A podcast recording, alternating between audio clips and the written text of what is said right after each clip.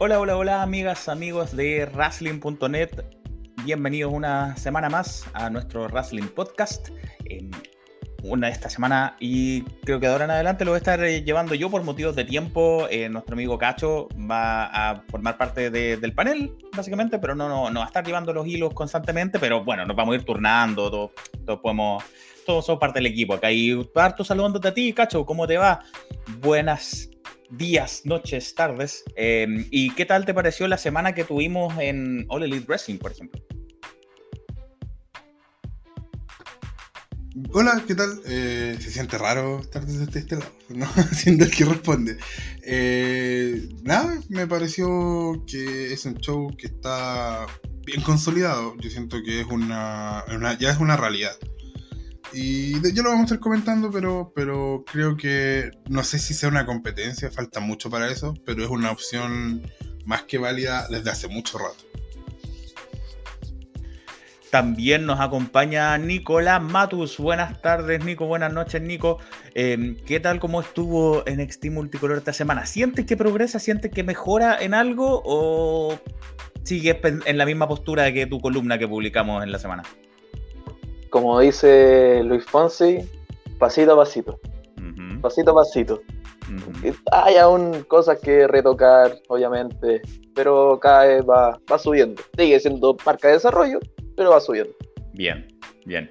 Y también nos acompaña Jorge Fuentes, por supuesto, presente con nosotros. Y hubo semana de draft, comenzó el viernes en SmackDown, va a continuar ahora en Raw.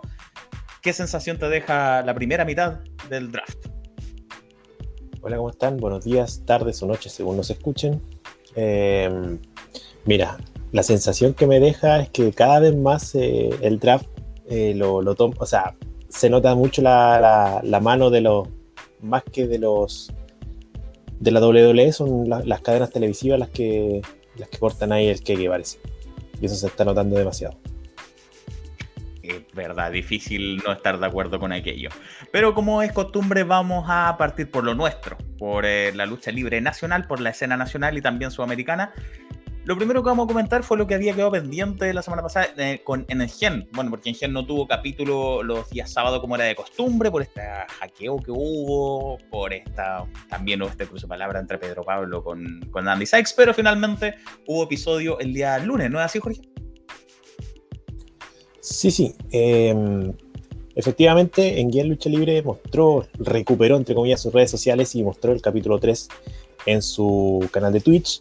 Em, vimos, eh, la, bueno, una de las novedades que vimos fue la incorporación de un tercer, eh, tercer eh, panelista en su mesa de comentarios que le puso un poquito más de picor porque es, la voz disidente entre los dos que estaban y por ahí los análisis fueron un poquito más, más eh, entretenido, por así decirlo. Eh, después vimos un segmento en backstage donde Adam Jones va a, reclamar a, John Drago, que es el, productor de Bengen, eh, del por qué pone a Pedro Pablo y no, y no a él, que se ha, por decirlo en buen chileno, se ha pelado las papas durante casi desde que partió un Gen, prácticamente. Y ahí como que lo ningunió un poco, porque Pedro Pablo es un luchador que, había estado en el extranjero y le sacó en cara de que no pudo entrar a México, y ahí ya como que empezamos, empezamos a ver a un Adam Jones distinto, porque la primera lucha efectivamente vimos nuevamente a Adam Jones eh, compitiendo ante Joel, un luchador eh, novato, que hacía su debut, que viene de la escuela de Tyler Wolf, así que hay que ponerle ojo porque por ahí puede ser un, un buen proyecto futuro pero que en este momento fue básicamente la comparsa de, Adam, de, la, de, la, furia de, Adam Jones, que al final terminó barriéndolo al pobre muchacho y en pocos minutos eh, se impuso Adam Jones para dejar en claro de que él eh, está ahí al acecho de la, del campeonato nacional de Engen, que se defendió en la siguiente lucha. Vimos ahí, yo lo puse en la reseña, eh, algo que, que, que no todos hacen, y que ponen, eh, promocionan, digamos, con segmentos en sus redes sociales lo que va a pasar en el, en el, en el, en el, en el episodio. Y aquí lo pusieron tal cual. O sea, a la gente que no lo sigue en redes sociales no se eh, no les fue desconocido el por qué Pedro Pablo llegó a, a, ser el retador de Miel. Y eso me parece súper valorable, que, que, muestren todo, a pesar de que lo hayan mostrado en redes sociales, que muestren todo el contenido en su producto, en su, en su serie. Eh, dicho esto, Mr. Keaton, el campeón nacional de Engen, enfrentó a Pedro Pablo en una lucha titular que ha sido hasta el momento ha sido la mejor lucha que he visto en, en de estos tres capítulos, de estas seis luchas que hemos visto. Porque fue una lucha, una competencia deportiva. Pedro Pablo se puso a la par físicamente de Mr. Keaton, que es un tipo que, que te vende de forma creíble, obviamente, el, el card infinito, un luchador que tiene eh, un, despliegue físico enorme y que, te hace, y que hace exigir a sus rivales. Y Pedro Pablo estuvo, sentí que estuvo a la altura. Fue, una muy buena lucha eh, en donde las ejecuciones, los movimientos fueron súper fluidos, súper rápidos y todo. Y, y, el final de la lucha encontré yo que fue como el corolario de esta historia que contaron los dos de, de, luchador a luchador. Que donde Keaton eh, conecta su patada final, que como bien parecía la Claymore de, de Drew McIntyre, y lo cubre con un solo brazo, no, no hace la, el enganche, no, no, le engancha la pierna, sino que ya están demasiado exhaustos los dos y solamente le, le, dio para, para colocar el brazo encima y gana, y gana la lucha, una de las mejores luchas que, sin duda la mejor lucha que se ha visto hasta el momento en, la serie de Engen. Y luego al final eh, tuvimos a los super amigos, los campeones en pareja de Engen, eh, dejando su, disposición a, que John Drago, el productor, eh, les, busque un, equipo retador porque ellos tienen ganas de defender los títulos. Muchachos, dejo la mesa abierta para comentar lo que, lo que vimos en Game. Sí, a mí me gustaría partir por el evento principal. Ah, en realidad vamos desde, el, comienzo mejor. Lo de Adam Jones. Eh, no sé, no sé si es tan común, no me suena que sea tan común hacer squashes en la lucha chilena, la lucha nacional, siento que no es tan frecuente. Esta vez fue eso, fue un squash lo que hizo Adam Jones con el novato que venía de la escuela de Taylor Wolf. Me gusta que hayan mencionado la escuela de Taylor Wolf, que, que, digan él viene de ahí, eh, es de, viene de esta academia. Así ahora la gente dice, wow, Taylor Wolf era una academia, voy a buscar de qué se trata. Eh, entiendo que Taylor también eh, eh, ocupa la misma, el mismo ring de Ingen para, para esto, eh, ahí en Maipú, eh, lo que me parece muy bien. Y, y claro, ingresó este tercer comentarista, y como que, pero como que todos estaban, no sé, como asombrados o asqueados, o no, no sé si asqueados, pero estaban como que reprobaban mucho la actitud de Adam Jones. ¿Cómo es posible que él haga esto? Oye, pero si es un programa de lucha libre, está bien que el tipo sea así, que sea agresivo, que lo pase todo por encima, pero entiendo que es parte del personaje, que es parte de la historia. ¿Cómo, ¿Cómo pueden darle un tipo tan inestable una oportunidad para el campeonato? Yo entiendo que va por ahí, pero me parece muy bien que Adam Jones muestre este lado de él. Sí, y era, era, algo que. Cacho, cacho también. No, es que me quiero detener algo que dijiste, que es poco común que haya squats. Y sí, pues súper poco común. Y es súper poco común por razones súper negativas. Que eh, generalmente tenemos la reacción de. ¿cómo, ¿Cómo yo voy a dejar que me hagan un squash? Entonces, y, solamente, eh, y que en sí, está bien, ah, no son el mejor recurso o un recurso que cuando se usa demasiado termina aburriendo, pero es un recurso súper interesante para construir a, a, ciertos luchadores como poderosos. Hay que saber cuándo. Adam Jones. Exacto. Y me quiero detener porque en la, en la entrevista que hicimos la semana, eh, la semana pasada, perdón, en Ley, hablamos de eh, Perfecto Bundy como una leyenda. Y uno de los squash más vistosos, donde de verdad todo nos sorprendió que, que fuera así, fue un squash que eh, Richard Sánchez le hizo a Perfecto Bundy. Y o sea, si Perfecto Bundy, con todos los años que tiene de circo, se dejó squashar porque entendía que era lo correcto para la historia que iban a contar, ¿cómo? O sea, ¿cómo los demás no van a decir, no, yo no quiero? No, o sea, así que nada, qué bueno que se use ese. Eh, adhiero a Felipe, qué bueno que se use ese, ese recurso ¿no es cierto? Y, nada, porque pues creo que, eh, además lo están usando con el luchador correcto, que Adam Jones es un luchador muy visualmente muy llamativo, entonces eh, de verdad ayuda a construirlo el que gane de esa manera. También quería agregar algo también respecto a la, serie de Ingen, que estaba echando de menos justamente este tipo de, cosas, la historia, porque habíamos visto cuatro luchas, dos luchas por, por episodio los dos episodios anteriores, pero que no contaban nada más de lo que, de lo que pasaba en el ring. Faltaba construir algo para después seguir siguiendo el hilo para, para más adelante. Y, obviamente esto de Adam, de Adam Jones, de la forma que se está contando, es súper llamativo para poder seguir, seguirle los pasos y ver si en, algún momento el potro de Maipú llega a, obtener esta lucha titular frente a Mr. Keito.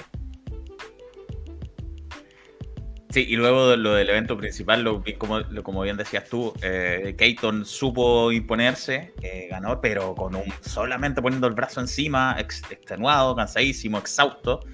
Y entonces para que un personaje como Keaton, el del Cardio Infinito, llegue a ese punto, quiere decir que la lucha efectivamente estuvo intensa que estuvo difícil. Eh, entonces eso demuestra eh, lo mismo que decías tú, que, fue muy buena la lucha, fue muy entretenida. Se notó la diferencia a lo que hizo la, defensa anterior, Keaton, contra Diego Plaza, si es que recuerdo bien, el, patriota.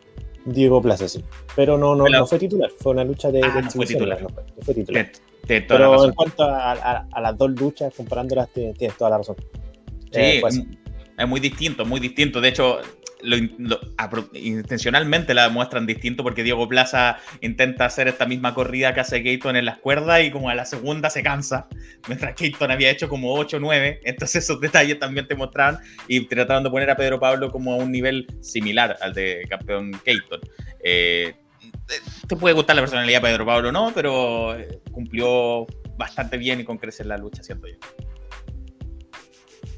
Sí, y deja el campeonato de Ingen, también lo deja en un nivel superlativo, o sea, con estas dos luchas y también Adam Jones, si tú lo miras, también puede optar a ese tipo, a ese nivel. O sea, está súper interesante lo que se está viendo en el campeonato de Ingen. Entre Pedro Pablo, Mr. Keaton y Adam Jones, no, no puede bajar, siento que no se permite bajar de ese nivel.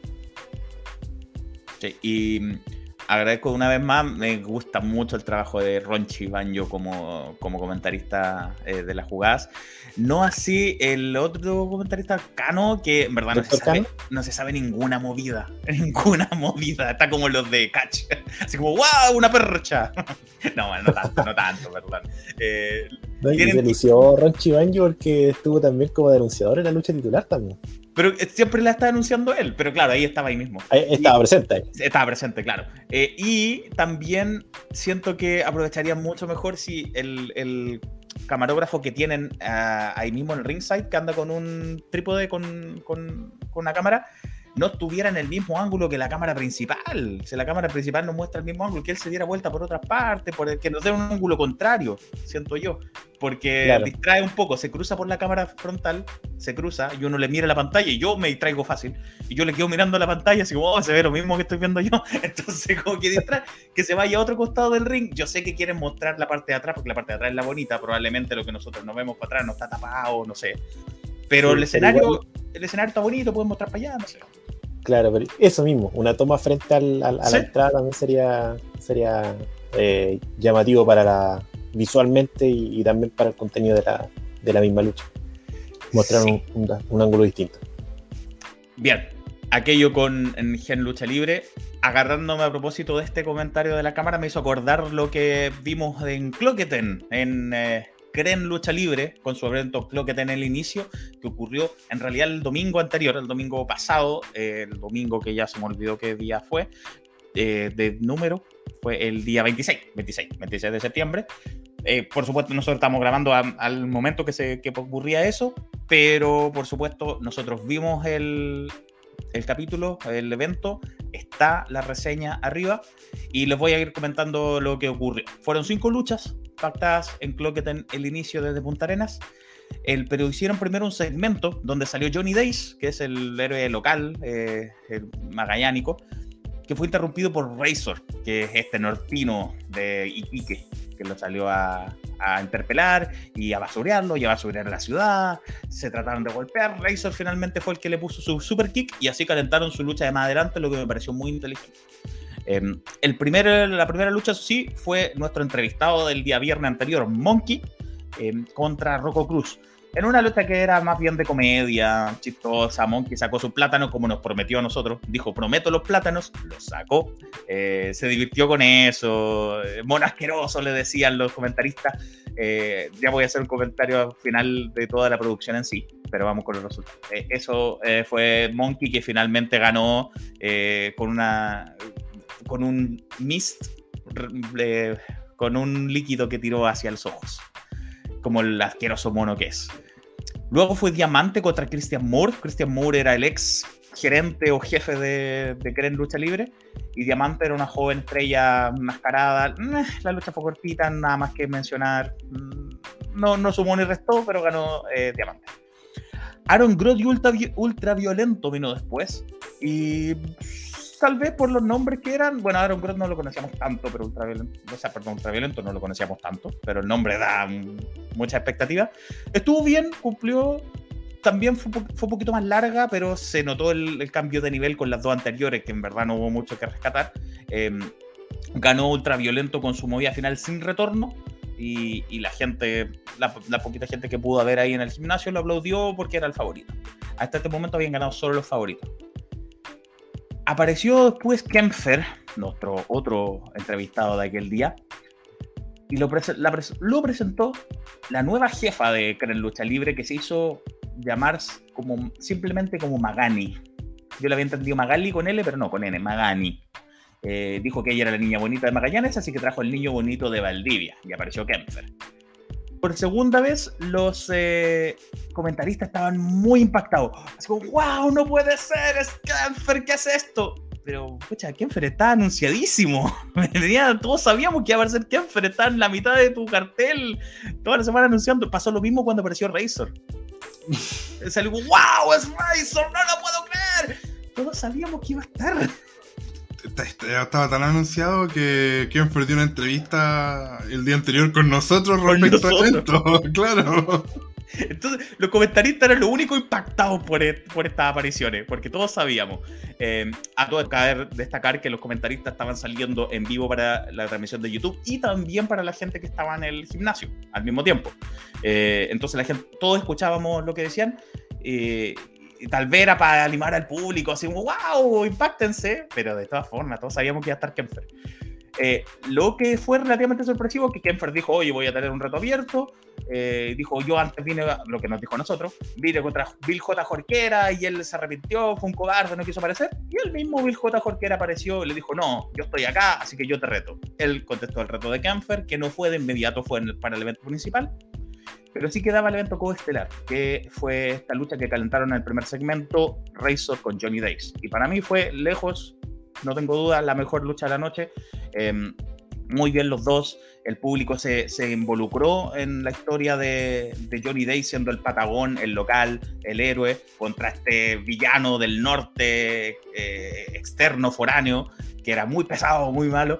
Eh, y se metió la gente, sirvió mucho el segmento principal para que la gente entendiera la historia y que también se contó a través del mismo combate. Eh, de hecho, eh, y, lo hicieron muy bien. En un momento, eh, Razor se tiró en un tope suicida por arriba de la tercera cuerda, que me dio mucho miedo porque el piso está cero protección, pero lo supieron sacar bien.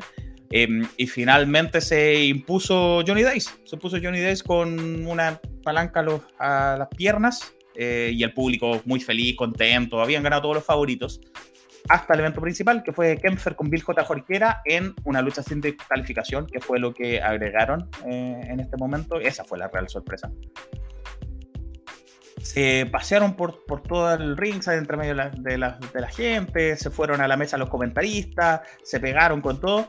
Cuando pusieron, Kempfer puso a Jorquera en la mesa comentarista, se iba, no, al revés, Jorquera puso a Kempfer en la mesa comentarista, iba a buscar altura para lanzarse, como que se arrepintió, volvió a buscar a, a a la mesa, lo acomodó y se les cayó a la mesa. No pudieron hacer el spot. Y siento que de ahí se perdieron los dos. Se notó. Se notó que los dos se perdieron, no supieron para dónde ir. Eh, se quedaron mucho rato parados, volvieron al ring, otra vez se quedaron parados, como preguntándose qué hacemos, qué hacemos. Finalmente Kempfer se subió otra vez a la tercera cuerda. Bueno, se hicieron un par de DTs mutuamente. Kempfer se subió a la tercera cuerda, aplicó su super codazo biónico, que después me enteré que tenía un nombre, codazo de Adonis. No lo dijeron en la transmisión, hubiera agradecido que me dijeran el nombre, codazo de Adonis.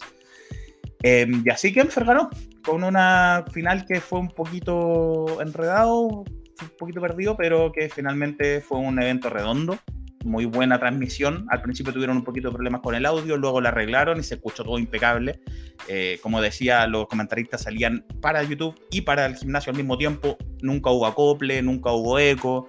Eh, tenían unas dos o tres cámaras, lo mismo que, una Engen. Tenían las tres el mismo ángulo. no pusieron ni una del ángulo contrario, del otro lado, entonces era como, eran como tres cámaras iguales, pero a distintas alturas, básicamente. Em, los comentaristas muy entretenidos explicaban quiénes eran los, luchadores, le, incentivaban a la gente que se metieran en, la historia. Eh, por cosas de internet creo que se le empezó a cortar en un momento, pero fue culpa de ellos. Eh, muy bien realizado el evento. Sí, eh, extraño que se impactaran por cosas que ya sabíamos, pero en sí muy bien producido el evento eh, dio gusto verlo, la verdad. Y estaba en el canal de YouTube de Karen Lucha Libre. Y confirmaron, como decíamos, para diciembre otro. Así que ojalá que les salga así mejor. Me gustaría ver, como dije, eh, ojalá que presenten los campeonatos, que haya más luchadores. Lucha un poquito mejor calidad, se agradecería. Eh, pero bien, bien por Karen Lucha Libre y Cloqueten. ¿Alguien quisiera agregar algo? Sí, mira, respecto a la primera lucha, yo sentí que esto hablando de la ignorancia, no, sé cómo, cómo, son las luchas de, de, Monkey en general, pero sentí como que, se excedieron un poco con el tema de, los, de, los, de los plátanos también. Como que ocuparon mucho tiempo en eso, entendiendo obviamente de que la lucha era, como dices tú, Felipe, eh, para entretener a la gente, pero sentí que ocuparon demasiado tiempo en eso de los plátanos.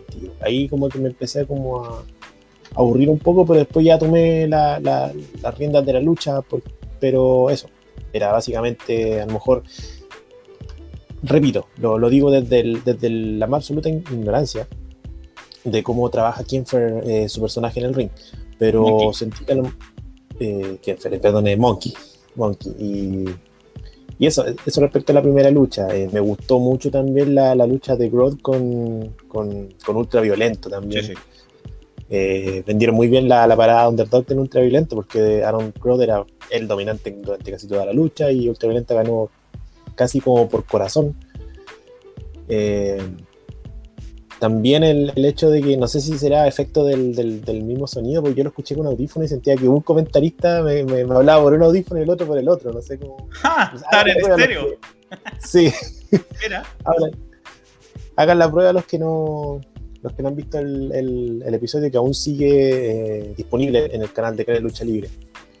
Eh, tampoco entendí mucho el. Bueno, igual se entendía de que Kenfer era, iba a ser el, como el, gran invitado estelar y todo. Eh, que la, la, la, lucha se diera al final. el reto abierto, que lo respondió Jorquera durante el combate y no se diera la lucha al tiro. Y quiero destacar también a Kenfer, es demasiado. Eh, hacen falta luchadores que modulen bien al momento de, pararse frente al micrófono. o sea, Kenfer es un tipo que hay que verlo.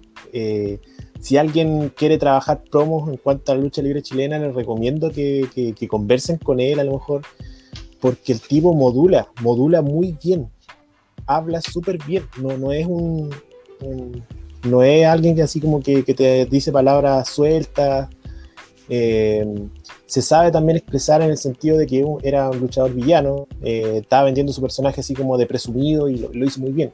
pero él no, había visto muchos luchadores que se, que, se explayaran muy bien con un micrófono. Bien Ken en eso. De acuerdo de acuerdo con eso. Eh, y además, antes que para darte la palabra, Cacho, además que cuando hizo la entrevista el día anterior con nosotros, no estaba en el ring, no estaba en modo luchador, entonces era un tipo muy tranquilo, muy buena onda. Pero cuando salió ahí en el ring, cuando tomó el micrófono, se transformó y era un tipo pesadísimo, te han ganado odiarlo, así que muy buen trabajo. Eh, ¿Cacho? Nada, o sea, comparto lo que dice Jorge. Lo que pasa es que yo recuerdo eh, que alguna vez, Jorge, creo que fuiste tú el que entrevistó a Kemfer, o, no, o fue Ancalaf. No, Daniel, sí, fue Ancalaf. Daniel, Daniel Ancalaf.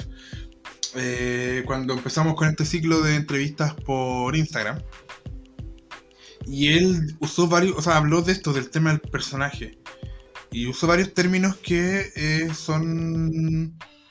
Eran términos que yo le escuchaba harto a Jorge Salazar y a Eddie Vergara. Y justamente ellos habían tenido una, una clínica, creo, con Eddie Vergara. Habían llevado a Eddie Vergara, o, no acuerdo cuál fue el nexo, pero recordaba que había algo, algo había trabajado con ellos. Entonces, nada, o sea, me parece que súper bien que él tome eso, que él diga, pucha, ¿sabes qué? Acá hay un, luchador que miro que le está yendo, le, va, le ha ido mucho mejor que a mí o que ya tiene mucha más experiencia que yo y lo aplico. Y es perfecto que lo aplique bien. O sea, eh, nada, eh, comparto, yo siento que al final esto, es lo que, que, tiene que ver también con la concepción de que lo es la lucha. La lucha es una actividad deportiva, que duda cabe, y es súper necesaria la preparación física, que duda cabe, y, es súper importante y tenemos un déficit en Chile en eso, y es hasta más seguro practicar lucha con una buena preparación física. Totalmente de acuerdo. Pero también es expresión y para que tú expreses algo, para que tú logres emocionar, el arte es expresión, el arte es emocionar, el arte es proyectar en general, yo considero la lucha un arte, en general es lograr emocionar o, lograr que provocar un sentimiento en el otro a través de medios audiovisuales, pintura, música, cine, lo que sea. En el caso de la lucha, eh, lo hace mediante esta práctica deportiva. Entonces, pero es súper importante que para que tú logres emocionar y provocar sensaciones en la gente que te vea, que te entienda quién eres, entienda qué es lo que quieres y entienda qué es lo que estás buscando. Y una de las maneras, no, no es la única, pero es tomar un micrófono y decir, decir algo. Entonces, eh, nada, lo comparto plenamente y es un agrado tener gente a la que de verdad eh, no se atora ni le cuesta poder expresar y, o influirte en, un sentimiento o, no sé, eh, alguna sensación arriba de un río. Excelente, sí, comparto. Jorge, ¿algo más? Sí, respecto a lo último que dijo Cacho, mm, entre paréntesis también, volviendo al, ciclo de entrevistas que hicimos el año pasado, también yo entrevisté a C, un escuchador que que es actor también y que imparte clases de, no sé si de teatro, pero de, a lo mejor de desarrollo de personajes en la Quinta Progreso. Y aprovecho de mandarle un tremendo abrazo a, nuestros muchachos que son media partner.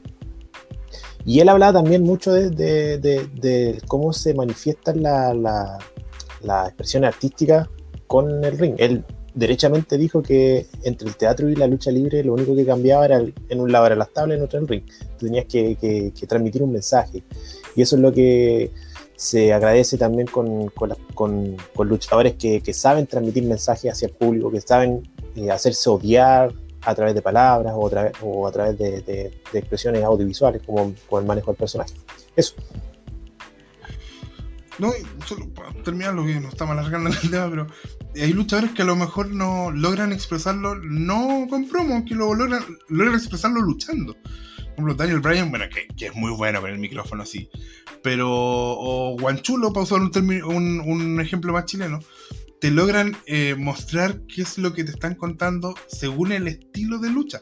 Por ejemplo, en el caso de Guanchulo, es un luchador muy divertido, pero cuando hace de Gil, cuando se transforma en Diego, ¿no es cierto? Que era el villano que él usó en Japón, su estilo cambia, pero radicalmente. Y tú solo con dos movimientos te das cuenta que estamos ante otro, otra circunstancia. No es el Guanchulo que vino a divertirte. Entonces, hay mucho, muchas eh, formas de expresar. No a mí me encantan las promos. Y estamos dando el ejemplo de una promo. Pero no es la única. Eh, entonces, en general, creo que esas formas y esas maneras deberían también trabajarse. Y si es que se, hace, si es que hay gente que lo está haciendo, por eso da el ejemplo de Di con Kimfer, eh, me alegro mucho y ojalá se siga haciendo. Bien, excelente. Muchas gracias también a los muchachos de Creen que se dieron el tiempo como de conversar con nosotros el día anterior y, en realidad todos los que siempre están, la mayoría de las agrupaciones chilenas siempre están dispuestas a darnos información y a ayudarnos con, todo aquello para cubrirlo.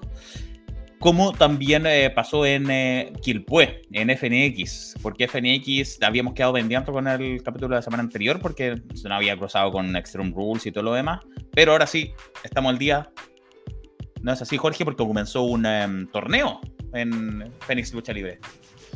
Así es, nos estamos dando un viaje desde Maipú hasta, hasta el sur, hasta Punta Arenas, y ahora volvemos a Quilpué. Ajá. El episodio 5, ¿ya? que fue un episodio que titularon ellos Renovado. El episodio se llama Renovado porque vimos después al final una lucha que explicó ese, ese título del, del, del, capítulo. Pero antes vimos a eh, la, primera ronda, o la segunda parte de la primera ronda, las últimas dos llaves del torneo absoluto, en donde Francesco Di Bassi literalmente barrió con, con Gladius y se impone nuevamente como uno de los favoritos para, para ganar. Eh, Di Bassi es una mezcla entre un tipo arrogante, un tipo dominante y un tipo tramposo cuando suele, cuando suele necesitarlo. Y recurrió a esos tres aspectos para poder eh, pasar por encima de, Gladius, que es un luchador que también se ve imponente físicamente, pero Divasi fue, aún más. Así que Divasi clasificó a las semifinales del, torneo absoluto y en la segunda lucha fue algo más llamativa, que como, había dicho hace un rato, el renovado significaba eh, la nueva presencia de Frank Nova, un luchador que vino prácticamente con un aspecto inimmutable, donde los mismos eh, comentaristas daban, daban testimonio de que eh, era un tipo que había vuelto cambiado, había desaparecido y volvió con, con otra actitud, virtualmente un, un heel turn casi, que también le pasó por encima a Chris Lyon. Chris Lyon era, uno, este, era uno, eh, uno, de los miembros de, de, Triplant, que es este, este grupo que, que, fomenta el, el, carrete, la, la bohemia, y se ve que antes el tipo se, se, se, mandó unos saques, no sé qué pasó. Y estaba con la caña. Estaba, claro, estaba con la, caña. Llegó un evidente aspecto, llegó evidentemente eh, sin preparación para el combate y lo que es, pasó que Frank Nova le pasó por encima con una llave y lo hizo rendir en poquitos minutos. ¿Qué pasó ¿cómo después? se pegó unos saques? Oh, se nos fue el... Creo que le dio rabia lo que dije, sí, sí. Espérate, ahí está. Ahí está, ahí está. Ahora sí. Pero ¿cómo, ¿cómo, se ve uno sabe que no estamos mal pensados? ¿Cómo está pensando que... No, a lo mejor. No, yo dije que estaba jugando tenis. Ah, ya, ya. Ah, sí, pues. No, no Pensé que estaba comiendo sushi. No, segundo saque. Hizo el segundo saque del tenis. Claro. Y se comió unos berlines. Algo así. Sí. Eh, pero lo interesante de esta lucha, más allá del resultado que obviamente deja Frank Nova en semifinales del torneo absoluto, fue que apareció Axel Solo, el campeón rebelión que está teniendo una lucha en paralelo con Frank Nova en, torno al, campeonato secundario de, de Fénix. Eh, y que obviamente se, se, acentuó un poco más porque se van a enfrentar obviamente en semifinales. En estos momentos están, están emitiendo el siguiente capítulo en donde se están dando las semifinales. Eh, vamos, a, vamos a repasar lo que ha pasado en este momento. Eh, Francesco Di Basi le ganó a Riley, una interesantísima luchadora, que ojalá hay que, hay que, hay que verla más. Y eh, Frank Nova con Axel Solo están luchando en este momento. Bueno, esperemos que al, al, al, finalizar, o sea, cuando este podcast esté este, al aire ya tengamos la, reseña correspondiente. La, anterior ya está disponible para si la, si la quieren ver y revisar ahí. Eh, muchachos, dejo, les dejo la palabra. Adelante, Nico. Sí, yo tengo dos cosas que decir sobre este episodio. Primero, creo que la lucha de, de Divasi con Gradius fue muy buena. Tengo un problema, que no es problema de Gradius, sino que es un problema que se ve aquí y en la que aquí, que es el tema del stream el tema de vender. Se, planteó toda la lucha con Divasi atacando la pierna de, de, Gladius, ¿cierto? Pero de repente Gladius se para y se pone a correr y conecta patada y en algún momento, ah no, puta, sí, me ve la pierna, en ningún momento. Y eso es, un problema, a mí, a mí no me gusta. Y segundo, qué manera de reírme con Chris Lyon, weón. qué manera de reírme porque me recordó a mí de la mañana he admitido. le, faltó, un cevichito a, Chris Lyon. Se lo recomiendo el próximo mambo. Y para todos que también que invite. Se veía bueno. Si, llegó así, se veía bueno el mambo. Pero también la actitud. Matu con triplan, ojo, cuidado. Cuando quieran. no, pero la nueva actitud de Frank Nova, muy buena. Se le notó muy agresivo Incluso algo que un, pequeño toque es que el level lock que le puso, esa llave, la apretó y la apretó. Realmente hay veces que la llave no se ven dolorosa. Vayan a ver cualquier llave que hace John Cena, por ejemplo. Pero el level lock que, hizo Frank Nova, hasta a mí me dolió. Muy bien hecho de Frank Nova, se le nota una muy buena actitud y, y nada, excelente. Sí, yo también estoy de acuerdo en que eh, la nueva actitud de Frank Noah me, gusta, me gusta, me gusta, me gusta. Eh, está buena la historia con Axel Solo. Quiero ver en qué termina. Ojalá la terminen bien los muchachos porque hay, hay promesa, hay material. También lo que decías tú, Riley me gusta mucho, así que lástima que haya perdido. Ya vamos a hablar más detalles de eso la próxima semana. Pero Riley fue una gran sorpresa para mí, por lo menos, que no la había visto luchar.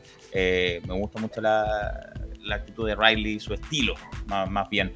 Eh, y, me pero por otro lado, está bien porque Viña Classic tiene que seguir fuerte. Viña Classic tiene que salir eh, favorecido con Divasi ahora. Eh, vamos a ver qué hace Montana también, pero Viña Classic tiene que estar fuerte. dos cositas antes de terminar con Fénix. tal como dice Felipe, Axel Solo y Frank Nova van, a terminar ojalá bien porque van a enfrentarse por el campeonato absoluto en un último MVP. No, no merecía menos esta, esta rivalidad. Y lo otro también, se me olvidó lo que les iba a decir. Eh, eh, eh, ya, después me voy a acordar. Bueno, cuando te acuerdes no, no contáis, que con, con, un pin enganchado. Porque vamos a hacer lo siguiente. Em, hubo nueva alianza guerrera, NAG Lucha Libre, em, que presentó otro capítulo más de fase cero, pero que aparentemente va a ser el último en este estilo. Ya les cuento por qué. Porque además, primero que todo, durante la semana em, se anunció un fase cero extra, que era solamente, eh, el viernes fue esto, solamente una lucha entre Mark Lennox, una vez más, la joven promesa de, de NAC Lucha Libre. Esto de joven promesa, bueno, es como Hermes Gamonal, la eterna joven promesa. Ahí, Frank Lobos, la eterna joven promesa. bueno, hay tanto ejemplo. Mark Lennox es uno de ellos. Em, que se enfrentaba contra eh, un luchador de Valparaíso Lucha Libre, BLL. Específicamente Matt Rat. Matt Rat. Que le queda un poquito grande, parece su, su, ropa. Matt Rat se tuvo que poner una chaqueta abajo. En fin, se veía medio raro porque tenía como una chaqueta y pero encima tenía estos tirantes de lucha. Bueno, en fin ganó Matt Rat. Así que otra derrota más para eh, Mark Lennox. En el capítulo en sí de, fase 0, que fue al día siguiente, se enfrentó una triple amenaza. Nuevamente, un invitado de BLL Valparaíso Lucha Libre, King Cash, King Kush, King Cash, contra Cain, el Freak Show, y Mark Lennox. Adivinarán ustedes quién no ganó. Mark Lennox no ganó. de hecho, me da mucha risa porque cuando lo presentaron, eh, el, típico eh, árbitro que tienen, que es este tipo de pelo largo, y, por este lado, la joven promesa que solo quiere una oportunidad. Y Lennox como que hace con el dedo, sí, una. y como, tío, loco, has tenido 10. Ese es su personaje, está muy bien, está muy bien. Porque su, personaje es, denme una oportunidad, denme una. Le han dado como seis y todas las pierde. Me parece, me parece buenísimo. Eh, pero ganó Caín esta vez el Freak Show, que al fin lo escuchamos hablar, mostrar un poquito más de su personaje, de por qué es tan Freak Show. Y parece que es así porque habla raro, básicamente. Porque usa tonos de voz extraños, no sé. No sé, no me convence porque es tan Freak Show, pero bueno, ganó. Em, y lo siguiente fue Matt Rat nuevamente, que volvió a aparecer. De hecho, por eso yo creo que lo hicieron separado, para que no apareciera en el mismo capítulo dos veces Matt Rat. Contra Mr. George el campeón de la. de la. ¿Cómo se llama esto? La, ¿Se me olvidó el nombre? Eh, fue el torneo sumisión. Medalla, medalla, quería decir medalla. No, sí, el torneo la, medalla, la, la, medalla del torneo sumisión y es contendiente al campeonato en la frontera. Recordemos. Tal cual. Porque ganó Mr. George y al finalizar el capítulo, a propósito de eso, Mr. George dijo que iba a hacer efectiva su medalla, su oportunidad por el campeonato máximo. Eh, iba a ser una triple amenaza. Nueva Frontera. Nueva Frontera, disculpen. Nueva Frontera va a ser una triple amenaza contra Magnum eh, y contra Lobo Solitario, que fue este personaje que había contratado, que luego entre ellos se enojaron y que ya se habían saldado cuentas. Va a ser una triple amenaza por, eh, por el campeonato. Y lo más importante, lo más noticioso es que Nueva Alianza Guerrera, al finalizar este capítulo, anunció que volverían y volverían aparentemente al ring, eh, al aire libre, eh, ya no en el dojo. Aparentemente va a volver en la próxima semana, anunciaron que iba a ser el nuevo capítulo de fase 0, pero esta vez volverían al cuadrilátero, al ring, así que vuelven las cuerdas, cosa que, que, le favorecerá finalmente a alguien como a Mark Lennox, por ejemplo, no lo sabemos. Eh, y también anunciaron que iba a estar Sangre Nueva, Lucha Libre, que otra agrupación que también va a estar formando parte de este evento la próxima semana. Así que buenas noticias por ese lado para NAG. Muchachos, ¿alguien quisiera aportar algo? Nada, darle el aguante a Sangre Nueva porque son una agrupación que ha sido bien memeada, memeada en Chile. Eh, y a veces con razón, pero yo siento que intentan mejorar. Han tenido también, han llevado a Guanchulo para, para hacer una clase. Entonces, cuando hay intenciones de mejorar, siempre se agradece. Así que, Sí, eh, fase cero del dojo al ring, de hecho, es el título del evento.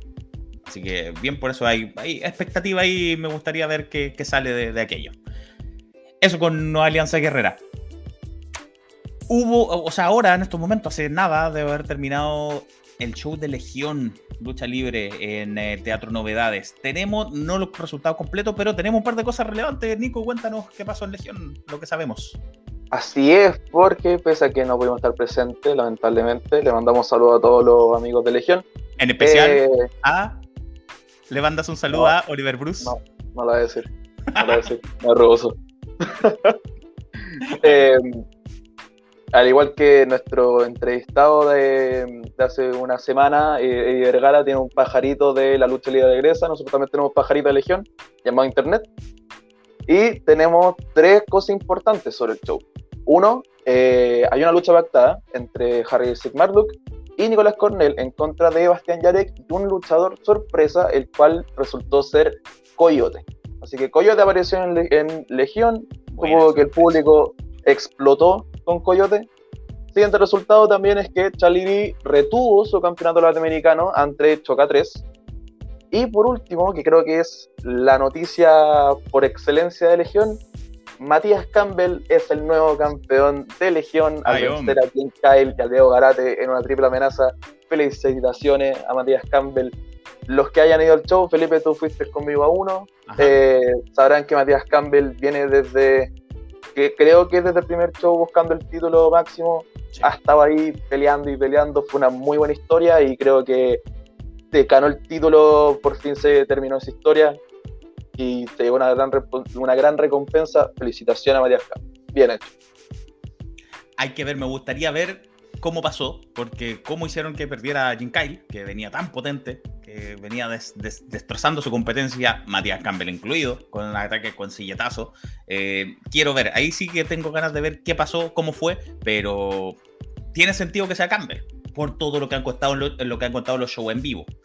No así en la webserie, pero sí los shows en vivo, porque en la webserie era contra Casanova y ya pasó Casanova, ya fue. Así que estaba bueno que viniera alguien más, tiene sentido que sea Campbell, así que me quiero ver cómo pasó eso. Eh, sí, no, no, pudimos asistir, bueno, yo menos, estoy muy lejos, pero ya vamos a, ver cómo fue eso, porque Legión está subiendo la lucha a su YouTube. ¿Cacho? Sí, lo que pasa es que solo eh, destacar, a pesar de que no hemos, podido ir a no hemos podido ir a los últimos shows de Legión. Y creo que, insisto en que creo que está mal, enfocaron mal esta segunda parte post pandemia o porque eh, la lógica está indicando, ya que además estamos con aforo reducido todavía, de que tenéis que seguir quizás con show en vivo, pero con la difusión con difusión por redes.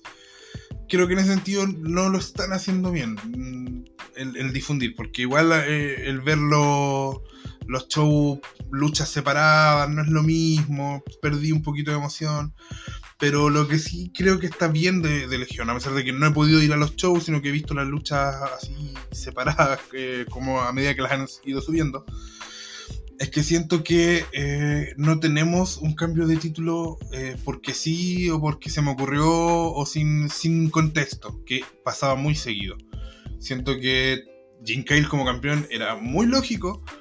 Y a pesar de que siento que quizás le quitaron un poquito luego el campeonato a, a Jim Kyle, eh, no, fue sin contexto, porque llevábamos hartos shows transformando a Campbell, pasando a Campbell de ser un villano bien odiable a ser un luchador como querido por la gente. Eh, entonces, eh, siento que, se, construyó. No sé si bien o mal, porque no he podido ver la lucha y, como digo, he visto las cosas bien fuera de contexto, así como esporádicamente, pero se construyó y eso es positivo. Sí, eh, toda la razón, es verdad. Sí, a mí no me, todavía no me agrada que suban las luchas sueltas. Yo no tengo problema con que no salgan en vivo, está bien. Eh, Creen lo hizo desde Punta Arena, salió en vivo al mismo tiempo por YouTube que estaba con la gente. Full en Antofagasta lo está haciendo. está bien, no es una obligación. Está bien que no salgan en vivo, que esperen unos días, una semana, listo. Pero de verdad es muy desordenado que suban las cosas por separado. Ojalá subieran este evento completo de una sola vez, aunque se demoren, no importa. Eh, y ahí sería mucho más agradable verlo de esa manera. Pero en fin, sí, comparto lo de Campbell que lo construyeron. Me hubiera gustado ver a más tiempo a Jim Kyle, pero en fin, va a haber otro show más adelante de Legión también que ya está confirmado. No lo pusieron nombre, simplemente evento confirmado, pero bueno, ya va a haber otro show confirmado también de, Legión. Terminando aquello, sería lo, que aconteció en la lucha nacional, que fue harta cosa, fue bastante eh, lo que pasó, pero nos había quedado pendiente Cacha Argentino. ATL a todo lucha, nos quedó pendiente y Cacho, cuéntanos eh, lo que aconteció en el último capítulo que han publicado de ATL. Sí, bueno, esto fue la semana anterior, no fue este fin de semana, pero atrasamos, yo me atrasé con Legión y eso me atrasó con cosas, pido las disculpas correspondientes. Eh, y tuvimos un show que, eh, a ver, de entrada me pareció un poquito más bajo que los dos shows anteriores, pero ya voy a explicar por qué, ya vamos a llegar a por qué eh, fue más bajo. Comenzamos con una lucha entre Jay Master y Alex Strong. Una lucha que pese a que no sé por qué estaban enfeudados, creo que no se vio en pantalla.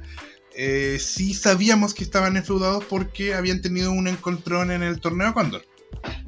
Entonces ahí igual había, había algo, había una construcción, sabíamos que había un feudo de ellos, a pesar de que no sé el motivo, pero eh, no, no, era, no fue de la nada. Eh, fue una lucha de gran velocidad, son dos luchadores muy jóvenes que yo siento que son sumamente eh, talentosos. Fue una lucha de dos de tres caídas, eh, donde obviamente las primeras dos caídas fueron eh, primero para que Jay Master se mostrara, la segunda para que Alex Strong se mostrara, y finalmente hay un error de, de Alex Strong que empieza a dominar a Jay Masters, eh, hace la cuenta y cuando hace la cuenta frena porque dice como que quiere seguir dañándolo y esto lo aprovecha Jay Masters y se lleva la victoria. Buen cierre de feudo, eh, creo que cumple con eso, con cerrar la rivalidad, pero creo que se notó un poquito en algunas cosas, en algunos detallitos se notó la juventud de, los chicos, como que siento que les costó llevarlo al ámbito personal. No, no la sentí tan personal, no, logré sentir que se odiaban. Y era una lucha que se supone que venía de hace tiempo, entonces ahí, pero son cosas a mejorar. Felipe. Me gusta Jay Strong, Jay Master, me gusta Jay Master. Eso quiero decir, me gusta Jay Master. Buen luchador. Puede avanzar, me gusta Jay Master. Nico. No me gusta el, el profe Aníbal. El árbitro. Ah. No me gusta el profe Aníbal. Se, mandó, se mandó un par de cagadas de la lucha y siento que le quitó varios puntos. Varios puntos que te, que te hacen. Es más, creo que tú la reseña. como que te hacen confundirte un poco. La primera caída, como que uno no sabía si fue caída, si no fue. El profe Aníbal se mandó ahí un, un, par de cagazos. Hubo un momento en el que tenía que contar tres y contó dos. Sí. Claro, todo así como. Mm, y, ahí, por ejemplo, igual la, la, experiencia, que en vez de hacer otra movida, le hizo la cuenta inmediato y. Y no, pues se ve súper feo porque eh, en realidad no tiene sentido que tú hagas una cuenta, llegue a dos y sin hacer nada vuelvas a hacerla y llega a tres, ahora sí llega a tres. No tiene sentido, se supone que en ese rato, el, poquito rato que pasó, el, luchar se va, a mejorar, no va a estar peor. Ahí cuando pase eso, yo recomiendo con, toda la matudez del mundo, porque en realidad no me subo al ring, pero hagan una movida más, hagan, algo más para que justifique que ahora llegue a tres.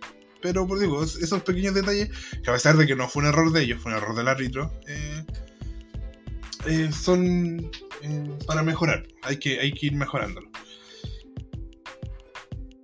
Bueno, pasamos a la siguiente lucha, que también fue una realidad que no sé si venía de antes, no lo, lo desconozco, pero se justificó, sí se había justificado en cámara, que fue Theo Griffin con Mike Brooks. Recordemos que hace unas semanas eh, Mike Brooks le tocaba enfrentar, si no me equivoco, a, a Razor, ¿o no?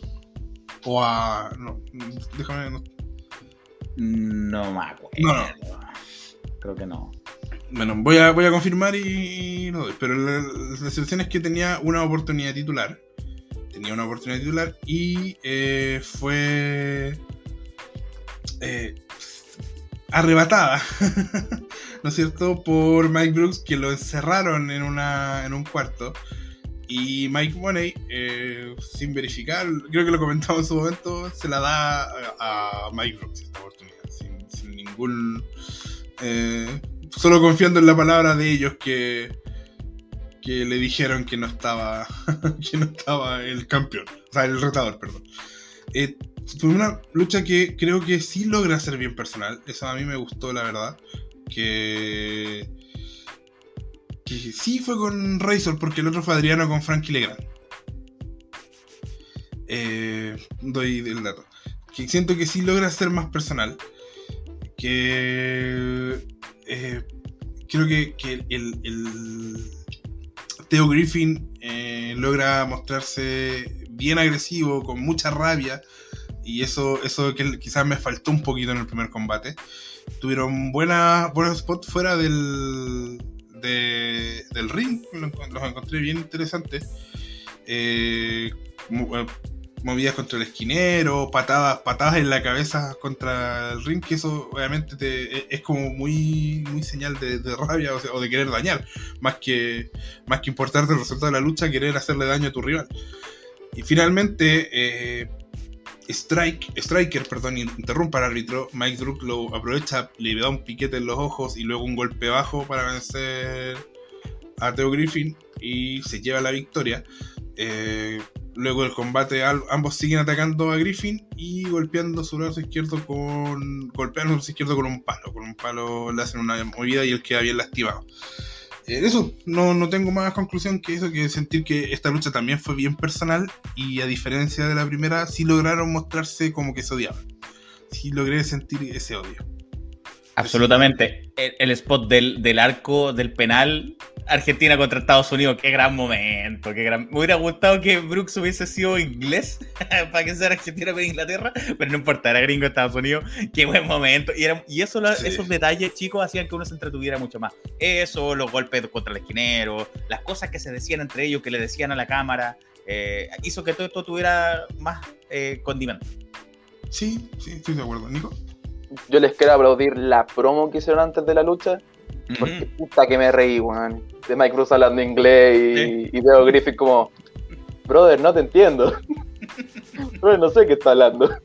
me reí mucho. Yo les quiero decir esa broma y sí, estoy totalmente de acuerdo de que fue una muy buena lucha. Fue una muy buena lucha. Respecto a lo que dijo Felipe, eh, como un podcast de lucha libre, pero hecho por futboleros, se agradece cualquier eh, mención al, al, fútbol que se haga dentro de la lucha libre. También a Legión, por ejemplo, que, hizo un, evento eh, conmemorando la, Copa América. Muy bueno. Aquí en Chile no, no sé, salvo los eh, punto diamante, no, no, se ve mucha, mucha en fútbol. No sé, no, se eh, tanto ese recurso, es verdad. Hay algunos más eh, que de manera personal, por ejemplo, Choco siempre salía al ring con su camiseta de Santiago Wander. Todavía. sí, hay algunos que salían con la camiseta de Colo Colo, pero no, no era no, llevaban el fútbol mucho al, ring. Es verdad. Eh, voy a complementar lo que, lo que. La verdad que se me había olvidado un poquito. Claro, fue en la lucha contra Razor. Theo Griffin tenía la oportunidad. Mike Brooks con Striker lo encierran. Y el que aprovecha esto es Striker. Striker tiene la, el, red reta a, a Razor y pierde. Y por eso se fue este combate. Theo Griffin, obviamente, eh, enojado porque perdió su oportunidad de titular. Y pasamos a la tercera lucha. Eh, que fue eh, una lucha. Fue CLS, Pandemia, Hunter y Full Gas. Contra Siniestro y Francisco Rolón. Y supuestamente esta lucha también iba a tener a Platino, pero nos mostraron una promo en la que él equivocaba el lugar de del, evento y no llegó. Yo sentí que intencionalmente, que a propósito le dijeron un lugar equivocado para que no llegara. Eso sentí yo, que le dieron mal la dirección a propósito y cayó. no sé, yo, yo, adoro a Platino. es, lo, máximo. Es, como, inocente, weón, yo lo adoro. y fue una lucha muy típica, a ver, eh, aquí yo quiero, porque yo hice una crítica en la reseña y quiero explicarla bien para que se entienda fue una lucha muy típica de, Francisco Rolón y, Siniestro y Platino, que a pesar de que no luchó, eh, fue parte de la ecuación. Eh, partió bien pareja, después se dejaron eh, llevar, o sea, se dejaron dominar porque era al final 3, contra 2. Tuvieron varios spots bien graciosos, mismo Platino en las cuerdas, y iba a tirarse desde la tercera cuerda y fue bajando hasta que se tira desde el filo del ring hacia afuera.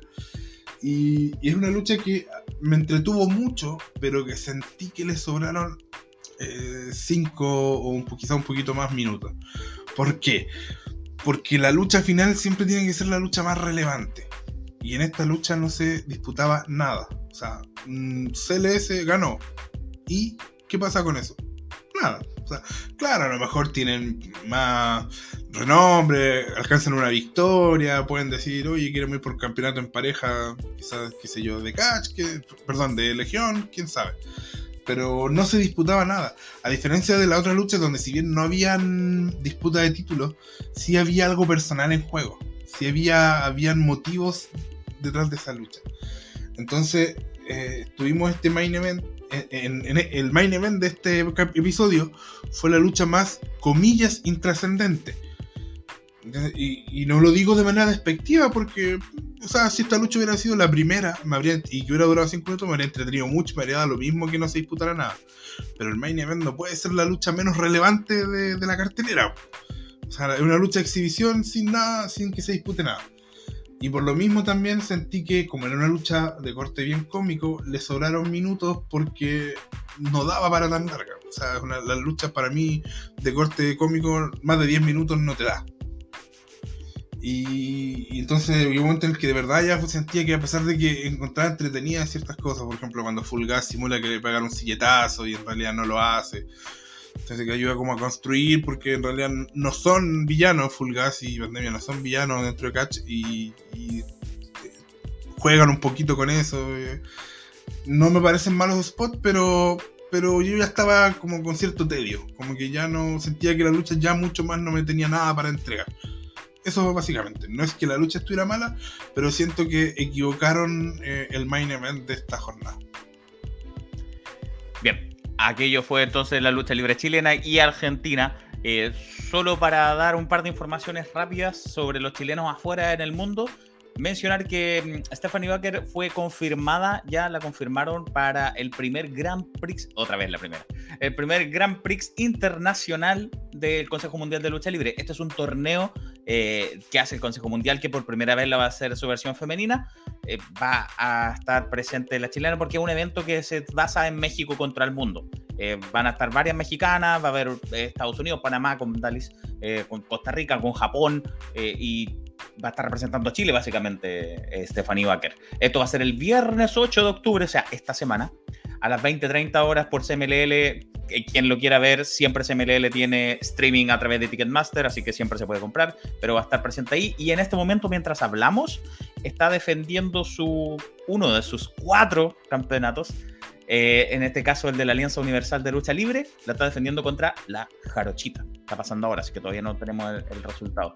Eh, eso con Stephanie y también eh, que no se nos pase que la South American Alliance, Ariel Levy y Vinicius nuevamente fueron victoriosos y defendieron su campeonato en pareja, que está pasando muy colado, pero ya han defendido 23 veces estos títulos.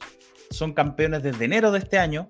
se les unió César Bononi, el muy conocido brasilero también.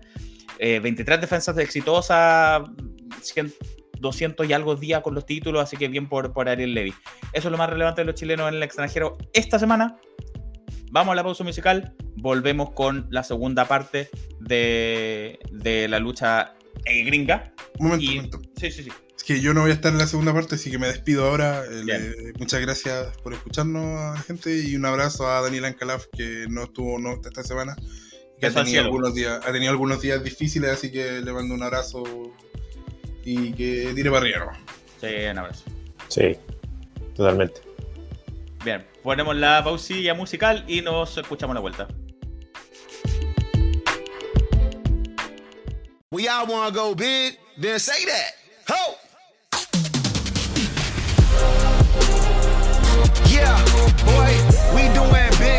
things, big belts, big rings, bigger than you ever seen, biggest big could ever be. So big, better beg for peace. Pipe down, might awake the beast. Is that my name coming out your mouth? Better watch what you say about me.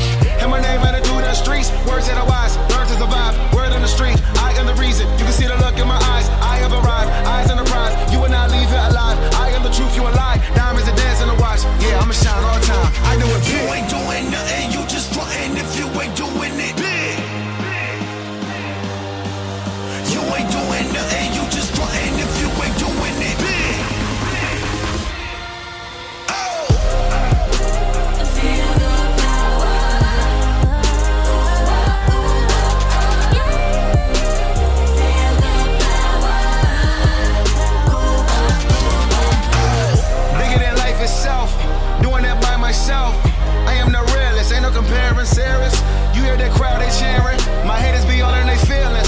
at the hunger, do it for Florida, do it for all of the real ones. I will not stop till you finish, begging for mercy. Out of your mind, I really deserve this. I got that drip, and you looking thirsty. Bring the whole set, they never gonna hurt E. What? And this crew love forever still, boy. So it's a new day. Yes it is. Big boy, big team, big time, big dreams, bigger than it's ever been, bigger than you ever seen. Big boy, big team, big time.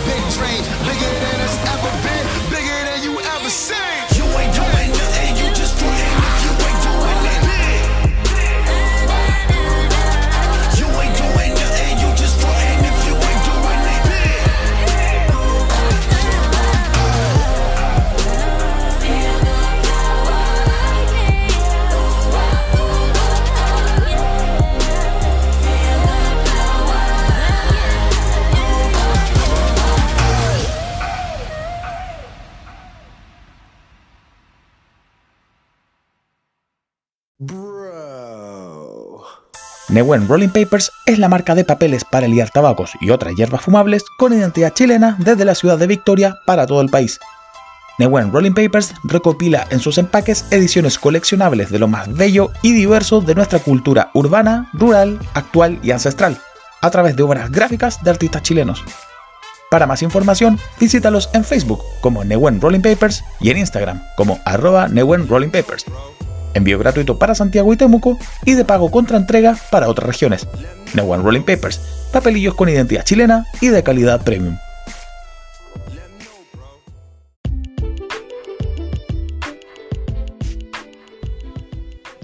Ahí pasó la pausa musical y el mensaje de nuestros amigos de Newen, pero eso no es todo, no es lo único, porque algo está pasando con Newen y con Wrestling, Nico, ¿o no?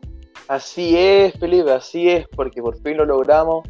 Llevamos harto tiempo colaborando con los chiquillos de Newen y nosotros ahora tenemos un código de descuento.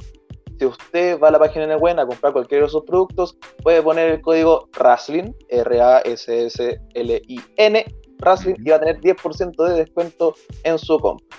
Así de simple. Vaya a ocuparlo, le sirve bastante, están harto buenos los productos, y de buen calidad premium. Vaya nomás. 10% de cuento, así de simple, solo poniendo el código RASLIN al momento de comprar por la página de Newen. Eh, nada de mínimo de compra 50 mil pesos. No, no hay que ver. Lo que usted compre, 10%. Excelente noticia entonces eh, para todos los usuarios de los papelillos.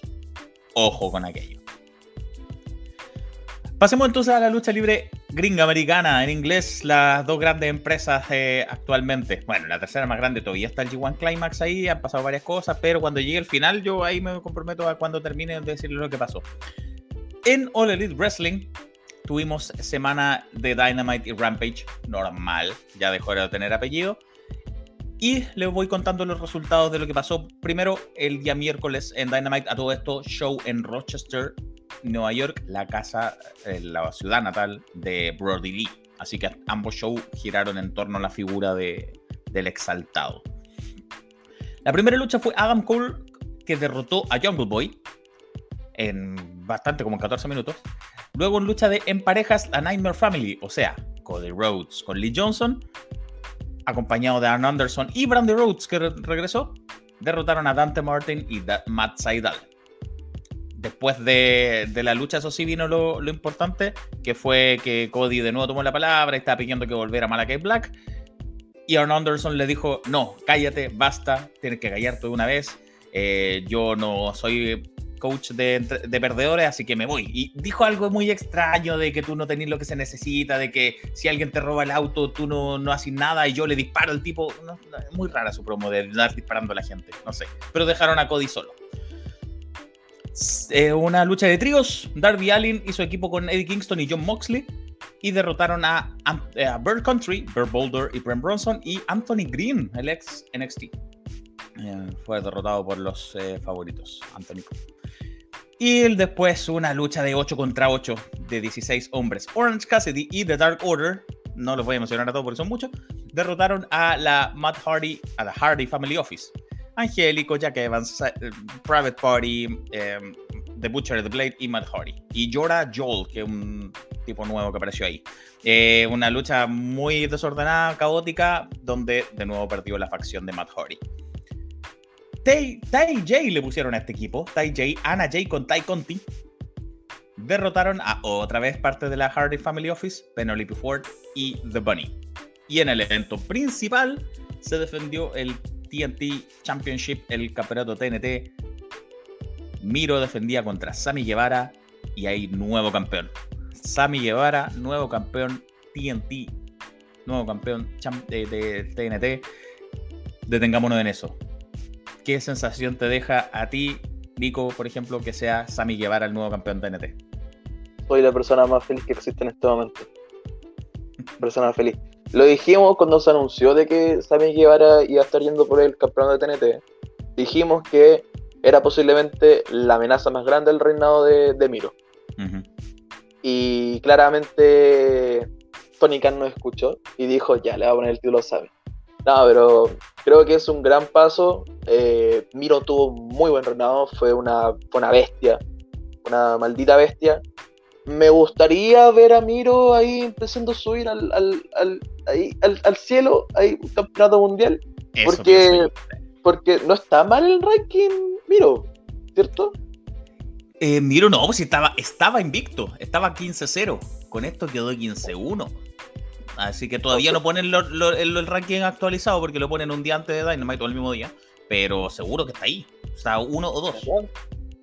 Y creo que Sammy Guevara ya era el momento de que se empezara a tirar como single, ya salió de la sombra de Jericho, terminó con la, con la sombra de MJF. Y nada, yo espero lo mejor de Sammy Guevara con su reinado como campeón de TNT. Es admitir que me gusta más Sammy Guevara Hill, sí. Como más, más creído, es admitirlo. Jorge, eh, algo que, que te haga reflexionar esto de Sammy Guevara, ¿qué te parece? Es parte como del, del objetivo, creo yo, del campeonato TNT, o como en realidad de todo, de, todo campeonato secundario, que de repente en WWE echamos harto de menos, es el, el potenciar nuevas figuras. si bien Sammy Guevara no es nuevo, pero sí necesita un, un, impulso real, es una de las grandes figuras de All Wrestling prácticamente desde que partió la era Dynamite y que sin duda merecía eh, que ese momento o que ese trabajo que, tenía eh, principalmente al lado de Jericho era el segundo eh, más importante dentro de, del Inner Circle y tenía que traducirse en, en título. es muy difícil que, que llegue a la, a, la, a la, escena titular del por el campeonato mundial, que está copadísima esa escena.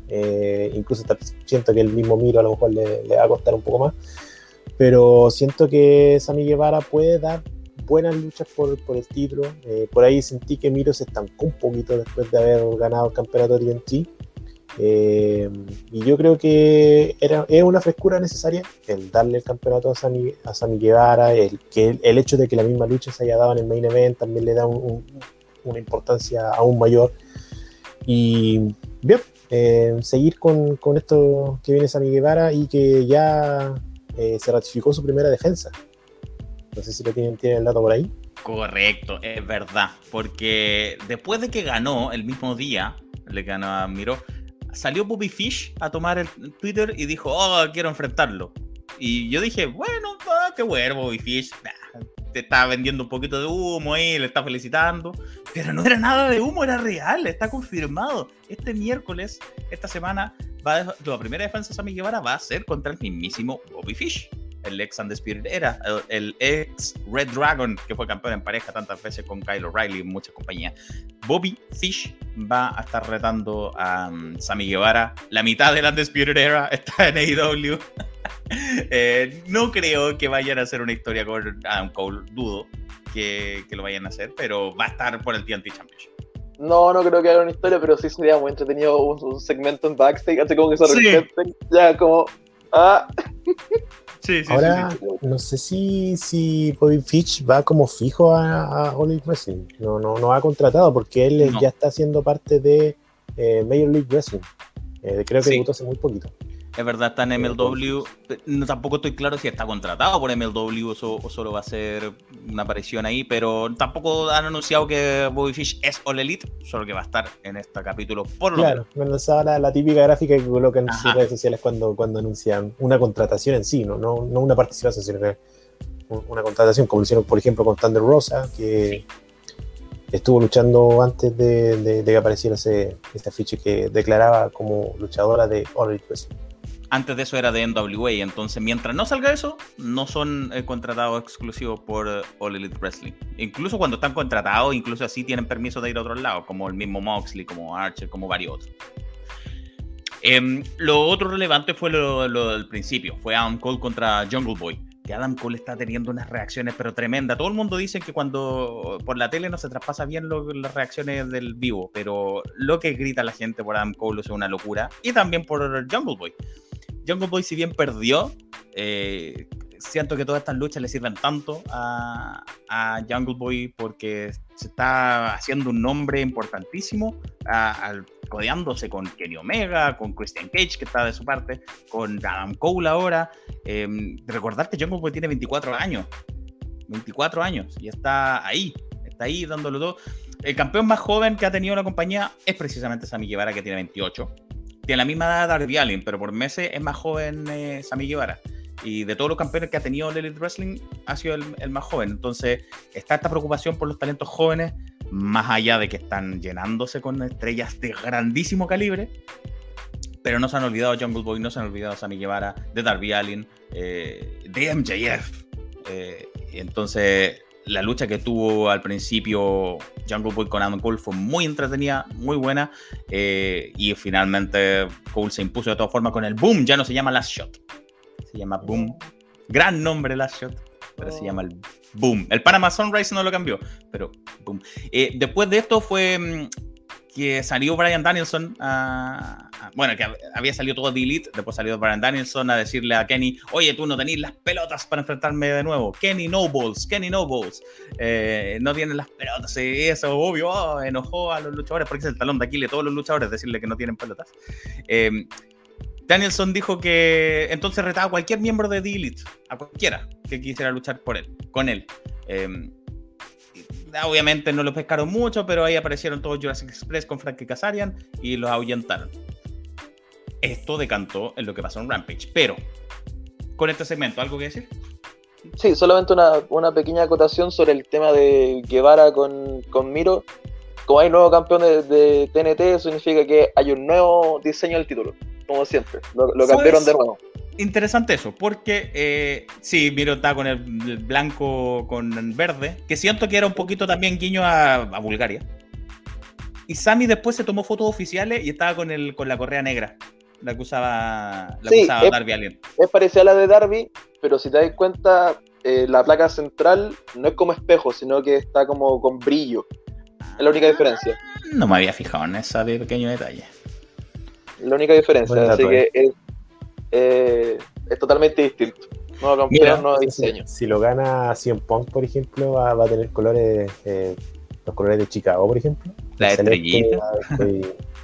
Celeste, blanco rojo. Si lo, si, lo, si lo gana Lady, va a tener los colores de Chile. Uh. uh. Cualquier momento, cualquier momento. Eh, pero sí volvió a las correas negras, eso por lo menos. Volvió a las correas negras y no las correas blancas que, que tuvo Miro. Decía yo que este primer segmento se eh, enlazó con Rampage porque confirmaron después que Brian Danielson se iba a enfrentar con Nick Jackson, el menor de los Jackson, de los Young Bucks. De los Young Bucks. Estuvieron luchando por alrededor de 15 minutos y fue una lucha muy entretenida. Uno a mí se me olvidaba lo bueno que es Nick Jackson solo. Eh, muy buen luchador solo, Nick Jackson. Eh, estuvo con su hermano afuera del ring con Brandon Cutler. Se lucieron los dos. Brian Danielson volvió a, este, a su esencia, siento yo, al American Dragon. Volvió al American Dragon, eh, hacía las, llaves que le gusta hacer a él. el árbitro lo para y le dice: Oye, tengo hasta cinco. Porque se sabe la regla. Eso no lo hacían WWE, lo hacían Ring of Honor. Eh, y la Carol Mutilation, que fue la llave con la que ganó, también era una llave de Ring of Honor. Yo había leído hace mucho tiempo que a Vince o a la gente de WWE no le gustaba la Carol Mutilation porque no se le veía la cara al rival. no se le veía la cara de sufrimiento. Y efectivamente no se ve, pero una gran llave. Me alegro que la esté usando de nuevo. Eh, cattle mutilation es como mutilación del ganado. Él es vegano, va por ahí. Eh, es una gran llave y con esa ganó. La segunda lucha fue una triple amenaza, una lucha triple de Jade Cargill contra Nyla Rose, contra Thunder Rosa. Eh, y esta sí dijeron, con respecto a nuestra polémica de la otra vez, esta sí dijeron que era una lucha sin descalificación. Así que no automáticamente todas las triple amenazas son descalificación. Aquí dijeron lucha triple, de triple eh, sin descalificación. Y sí, sacaron mesa, tarros de basura, todo. Eh, Nyla, o sea, Thunder Rosa le hizo una powerbomb a Nyla sobre la mesa. Tremenda, pero ganó Jade Cargill sigue invicta Jade Cargill, va derechito va contra Britt Baker. Rosa va a tener que esperar. Y en una cabellera contra cabellera, Orange Cassidy derrotó a Jack Evans, parte de la, de la facción de Matt Hardy, eh, porque Matt Hardy lo obligó a luchar por él. Eh, puso un juego su cabellera, perdió, así que pelaron a Jack Evans en vivo. Salió eh, Dark Water, celebraron con los Best Friends. Salió Brody Jr., lo levantaron, lo abrazaron entre todos los Best Friends y la gente se despidió con, un, con los cartelitos de Brody Lee. Un par de capítulos muy emotivos en ese sentido porque era de Rochester, Nueva York. ¿Algo que agregar, muchachos? Nico, Jorge, sobre lo de Danielson. Yo por lo menos solamente decir que encuentro una estupidez de que tengan que aclarar si la triple amenaza es con o sin descalificación, porque ¿cómo hay que calificar a alguna triple amenaza, weón? Ah, ¿Que lo hay lo a eliminar? pero que se acaba la lucha y perdió. ¿Quién perdió? ¿Quién ganó? La, que descalificó perdió y su récord va en negativo. y, los otros dos. no sé, no sé. No sé. claro, ahí tiene sentido porque, porque ahora Elite Wrestling tiene el, el, tema de la puntuación, el tema de lo, de lo, del récord de no perder. ¿Mm? Gracias. Tiene, Elite Wrestling tiene derrotas, victorias y otro al lado de no contest. Se va el no contest. Claro, en WWE no pasa eso. A no ser de que sea una triple amenaza por eliminación, ahí puede contar la. que claro, ahí, tendría sentido, porque tiene una eliminación. yo creo que en Elite Wrestling hacen la especificación por, por el tema de los rankings. Sí, creo yo. No. Hablando de no me termina de convencer. En los rankings, en los rankings tienen. Kenny Omega, de hecho, tiene un no contest. Entonces está como 14-1-1. Y ese 1 es un no contest. Igual que en UFC, igual que en todo el que el boxeo. El boxeo dice como 21, 1. Ese 1 fue un no contest, algo pasó. Entonces, no ha pasado. Pero si llega a pasar una descalificación, una triple amenaza, yo creo que pasaría eso. No ha pasado, pero sí estaría, están Sería bueno como para, para, aclarar el panorama de, las mm, triple amenazas en sí. Me gustaría que, pasara eso, una, una, triple amenaza, que haya una descalificación dentro de una triple amenaza clásica para ver qué pasa. ¿Qué pasa con, con la descalificación? También aparte... o no? A mí me gustaría ver cómo se lo toma el público. Sí, ¿eh? Sí, porque lo, del, lo del empate de Omega con Brian, con Danielson, fue como, algunos abuchearon, pero no todos, porque algunos como que cacharon cuando iba la cosa, otros fue como, wow, porque hay, empate. A los gringos no les gusta los empates en sus deportes. Todos lo desempatan. Eh, pero como que ahí fue un poquito mezclado y después se dieron cuenta, así, ah, no sé que está bien. Pero al principio hubo unos tímidos eh, abucheos cuando empataron. Otra noticia que salió un trascendido fue que va a haber un nuevo campeonato supuestamente, que va a ser el TBS Championship. ¿Por qué TBS? Porque Dynamite a partir del próximo año se va a transmitir en otra cadena que no es TNT, TNT, que va a ser TBS TBS, eh, que es otra de las de tantas cadenas que tiene Turner Media, que acá en Chile, por ejemplo, tiene a Chilevisión, tiene a CNN, tiene a TNT Sports, tiene a Space, tanta otra. Bueno, allá también se van a cambiar ese, entonces parece que van a hacer un campeonato de TBS y que aparentemente sería femenino de mitad de carta, que a mí me parece que le están poniendo un poquito más de empeño a la edición femenina. Eh, hay rivalidad entre, entre Tai J y Tainara Conti con, con Ana J contra la Bunny y, y Penélope, que no, no, es por el título máximo. Está la rivalidad, la rivalidad J. Cargill, también la están construyendo para llegar ahí, pero hay rivalidades de mitad de carta, lo que están poniéndole un poquito más de empeño. Están poniéndole un poquito. Todavía no bien, pero ah, ya, ya. Bien, eso con All Elite Wrestling. Y pasemos a la. Ya no es la marca amarilla. A la marca colorida, multicolor, blanca con muchos colores. Pasemos a la, a la marca arcoíris. Eso. Eh, fue una lucha, se vendió como la noche de las mujeres, pero realmente tuvo de todo. Aunque sí, las luchas más importantes fueron femeninas. porque abrimos con una lucha sin descalificación entre Electra López, la matriarca del legado, y Bifab. Electra. No es culpa de ella, es culpa de nosotros. sí. Em, una lucha bien normalita, eh, porque hay que emitirlo. A ellas dos, sigue, yo por lo menos lo encuentro así, siguen estando un, poco verde. Siento que las armas lo ayudaron mucho, el, uso de los palos kendo, el uso de la silla lo ayudó mucho. El final también lo encontré algo un poco como extraño, fue como, pa, bombazo, en vez de ocuparlo, no sé, contra una mesa, contra dos sillas, no, bombazo, se acabó, listo, ganó Electra López. Y al parecer hace el término de la, rivalidad con esto, porque va a hablarlo más adelante, con el draft. Vamos a hablarlo más adelante. Pasamos a la luna de miel de Index. Y, y acá quiero hacer un comentario. Cuando inició este 2.0 de NXT, salieron las malas lenguas a decir de que de que la idea es que este nuevo NXT también sea como un poco más atrevido, que tenga chistes más adultos. Y creo que con esta luna de miel de Index no se notó. Todavía se habla de eso, todavía se habla de que, de que USA, el canal, les gustó mucho el 2.0 y quieren que sean un poquito más sí, Que, se atrevan, que se atrevan. Y se notó. Eh, bueno, básicamente toda la historia de la luna de miel era Johnny Gargano espiando a su a su hija adoptiva, a Indie Wrestling, ¿cierto? En su luna de miel, diciendo que es lo peor que puede pasar si están solo en la pieza. Y ve así como a su esposa Candice rey embarazada y se acordó de todo su, su pasado, que corriendo la pieza, revisó las maletas, encontró una cantidad impresionante de condones. No. el agua que tuvo que haber tomado ese hombre. Eh, eh, Index, o sea, Dexter Loomis es realmente el cardio infinito.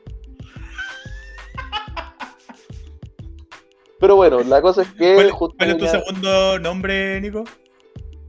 Eduardo. Eduardo. Entonces no te voy a decir Guillermo Andrés. ¡Nicolás Eduardo! Contrólase. Continúe. Y bueno, venía llegando la pareja de, su paseo en la playa. Eh, Johnny lo escucha, se esconde. Y la pareja empieza una pelea de almohadas. Pero como Johnny Gargano no tenía visión, él tenía solamente el sonido, se escuchaba como una cosa totalmente distinta.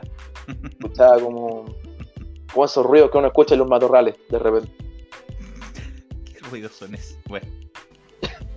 Vamos, a encontrar la forma de que ese comentario que acaba de decir el Nico solamente se escuche para las personas que reproduzcan el podcast pasadito a las 10 de la noche. Antes no, censurado. Protección al menor. Exactamente. Salió Joe Casey de nuevo, básicamente diciendo de que cuando, después de la semana pasada, cuando vio el backstage, dio muchas caras de enojada y no le entiende, y que está acá para, tener, para traer una nueva norma. ¿Cuál es esa nueva norma? No tengo idea. es Joe Casey. Ya mm. me aburrí ese personaje. Tengo a Diego Plaza acá. No necesito un Diego Plaza en NXT. Pero yo creo que eh, este también está en, esto de que quieren algo más atrevido. Eh, creo que también están yéndose por este lado de que como que se meta con cosas políticas, cuestiones así, creo. Sí, sí estamos totalmente de acuerdo. Eh, Oni Lorcan luchó en contra de Sayo Queen y Sayo Queen nuevamente se llevó una tremenda victoria. Le ganó Oni Lorcan, le habrá ganado en unos 5 minutos, una cosa así. Lucha bien fuerte, pero finalmente Sayo Queen se dio la victoria. Eh, este Silent Queen antes tenía otro nombre, ¿no? Creo que sí. Es samuano. ah, es Daniel Vidot, ¿o no? Es Daniel Vidot. Puede sí, ser. exacto. Daniel, Daniel Vidot, listo. Ahí ya ahí entiendo todo, porque es Daniel Vidot, ex samuano, ya, sí, listo. Sí. Bueno, MSK hicieron presencia en el ring. Eh, empezaron a decir de que han vencido a toda la división y que no importa si son los nuevos talentos, si son los veteranos, les van a ganar igual ya aparecieron los Grizzly Young Veterans para exigir su oportunidad, pero fueron interrumpidos por Carmelo Hayes y Trey Williams. y Carmelo Hayes llegó con su contrato diciendo que si le da la gana puede hacerlo por el campeonato en pareja de NXT. Después de esto aparecieron Ricky Jensen, este nuevo equipo, y salieron y se armó la mocha. Y finalmente terminó MSK como victoriosos en el ring, sosteniendo los títulos pasamos a la lucha por eh, los campeonatos en parejas de NXT femeninos, en los cuales Soy Stark y Ochirai defendían ante Toxic Attraction. Más específicamente, eh, Gigi Dolin y Jessie Jane. Mandy Rose estuvo afuera del ring.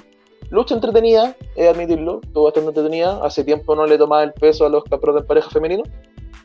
Eh, yo pensé que se le iban a quitar, siempre lo pienso. Estoy chato de la unión de Stark con, con Chirai. Chirai debería subir al main roster y Soy Stark debería estar luchando por el campeonato femenino, pero no, la tienen haciendo equipo. Eh, pero bueno, la tema, el tema es que finalmente Soy Stark y Chirai retienen. Buena lucha, mal resultado. André Chase compitió en contra de Boa y, estoy chato de, de Boa con Mei Jin, sinceramente. eso no lleva a ninguna parte. No prendió, ¿ah? Mm. No prendió. Ese realmente ¿Qué, no ¿Qué pasó con Saya Lee?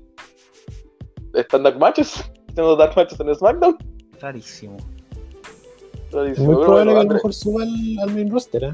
Lo más seguro. Como pasó con, con Austin Theory, con Ahora ya, no me voy a, no me voy a adelantar. la cosa es que André Chase cometió el error más grande de la humanidad y fue a putear a Mei Jing y Mei Jing le hizo como este... No, fue, un, fue como humo, ni siquiera fue un Grammys, fue, fue humo. se hubiera fumado un pucho y le tiró el humo en la cara. Y obviamente el finisher de Boa y sella la victoria. Lucha por el campeonato crucero. Rolling Stone defendía ante Grayson Waller.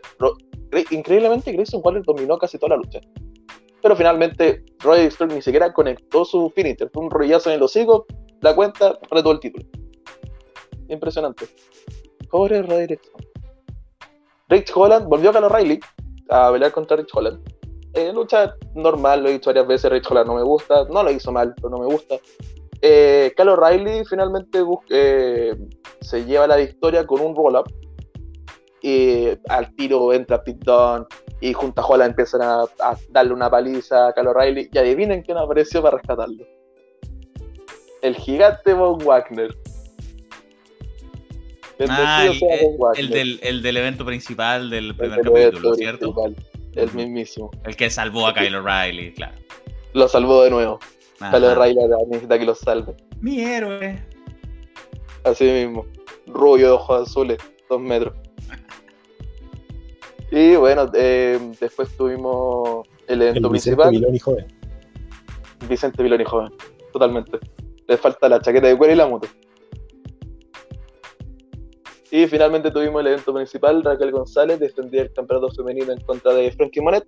Eh, yo pensé que la lucha le iba a ser más larga, la verdad es que no, fue bastante cortita, poco spot, eh, fue extraída inmediatamente por Rolling Stone Brand, se encargó de ello, chingona, retiene el título. Lo importante es lo que viene después de la lucha.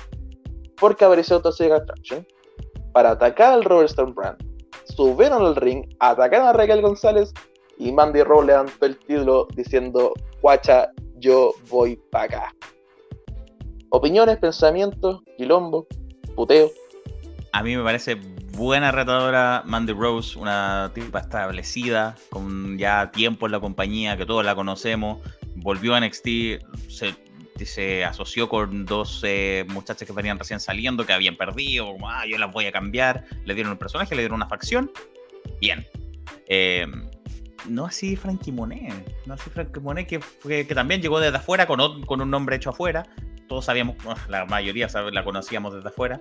Eh, también se apropió de una facción, entre comillas, pero se la desarmaron. Eh, no está claro qué pasó ahí y como que se desinfla un poco Frankie Monet con esto, creo yo. Sí, sí, totalmente de acuerdo. Como que es el mismo caso del, de la facción de Meijin con Boa, con, con Sayali. Como que tenía una muy buena idea. Como que se está, la estáis construyendo por dos semanas y de repente como que se aburrieron, fue así como... Y de abajo en la cartelera, en una guay de backstage nomás. ¿No te suena familiar construir algo por dos semanas después de desarmarlo? demasiado familiar me suena eso. Demasiado main roster. Sí, totalmente. No, y esto pasaba antes del 2.0. Recordemos que la, historia de Boa viene desde ah, cuatro meses. Por eso, pues entonces hay poderes que dijeron, sé que esto no pasa nada y lo están dejando ahí. sí, totalmente. Pero bien, yo creo Dale, Jorge. Sí, esta, eh, la historia de, la, de esta facción china venía desde el año pasado, según yo. Hubo una lucha en donde Katrina, cuando Katrina García, cuando, cuando se estrenó como Katrina Cortés, luchó contra Saya Lee. Sí. Y ahí ya estaban. Fue su primer squash. Establecido. de Sayeli. Sí. A todo esto, Rita Reis, ah, Valentina Feroz, sigue apareciendo en el ring. En Main Event y sigue ganando. Y sigue ganando. Ojo, o sea, ya hay, hay, que empezar a tomar en serio. ¿Fue de Tuvo Five o fue Main Event? Fue Tuvo Five, parece que apareció ahora esta semana. Eh, Tuvo Five, sí. Tuvo Five, sí, sí, sí. Y, pero bueno, sigue apareciendo y sigue ganando. Ojo con Valentina Feroz. Ahí se viene, se viene. Va a ser próxima retadora. bueno, yo quisiera hacer un, un, análisis más o menos global. Ya llevamos 3, 4, 4 episodios de este nuevo NXT. Eh, pero ya se empieza, o sea, desde el primer capítulo se empieza a notar como la, la mano de Vince McMahon aquí con, primero con dándole push a tipos eh, que físicamente se ven imponentes, como el mismo caso de, de Braun Breaker, por ejemplo, de Von Wagner, que vimos eh, luchando por el título en su primera, su primera aparición. Eh, este mismo samoano de Sio Queen, por ejemplo, Odyssey Jones, por así.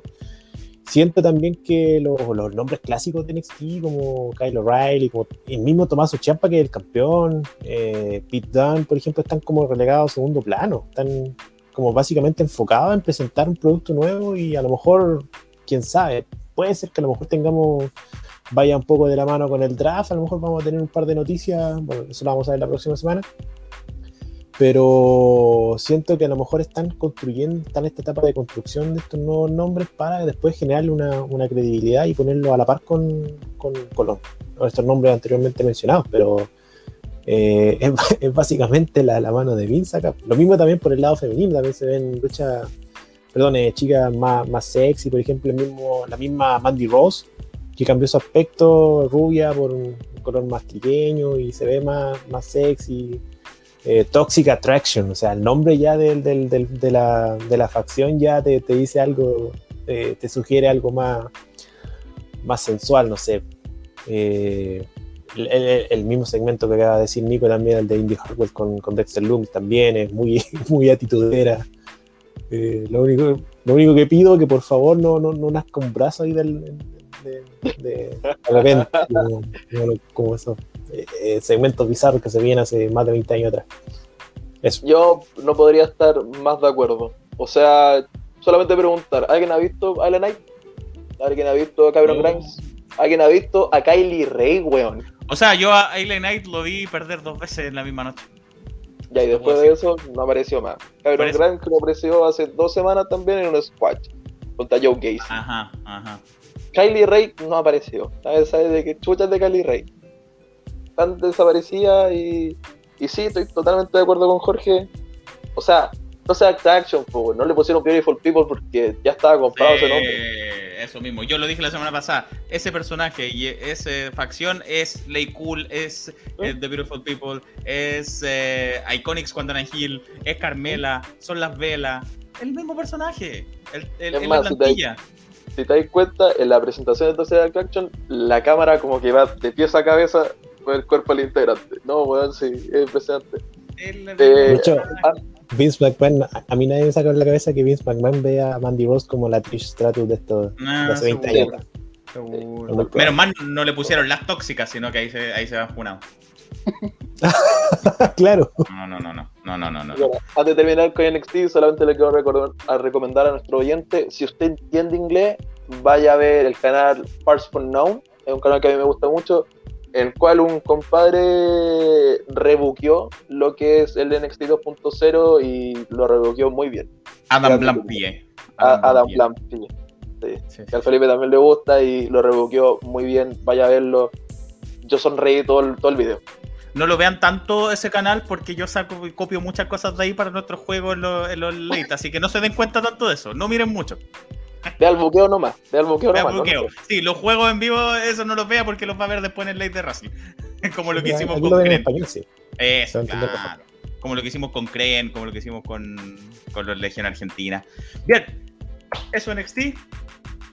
Y el roster principal, Jorge, cuéntanos lo más trascendente de esta semana, pero por sobre todo, empezó el draft. Bien, así es. Eh, estamos en la mitad del draft, estamos eh, entre la primera y la segunda. Ya se realizó la primera parte del, draft, pero antes quisiera repasar bien rapidito lo que pasó en Raw.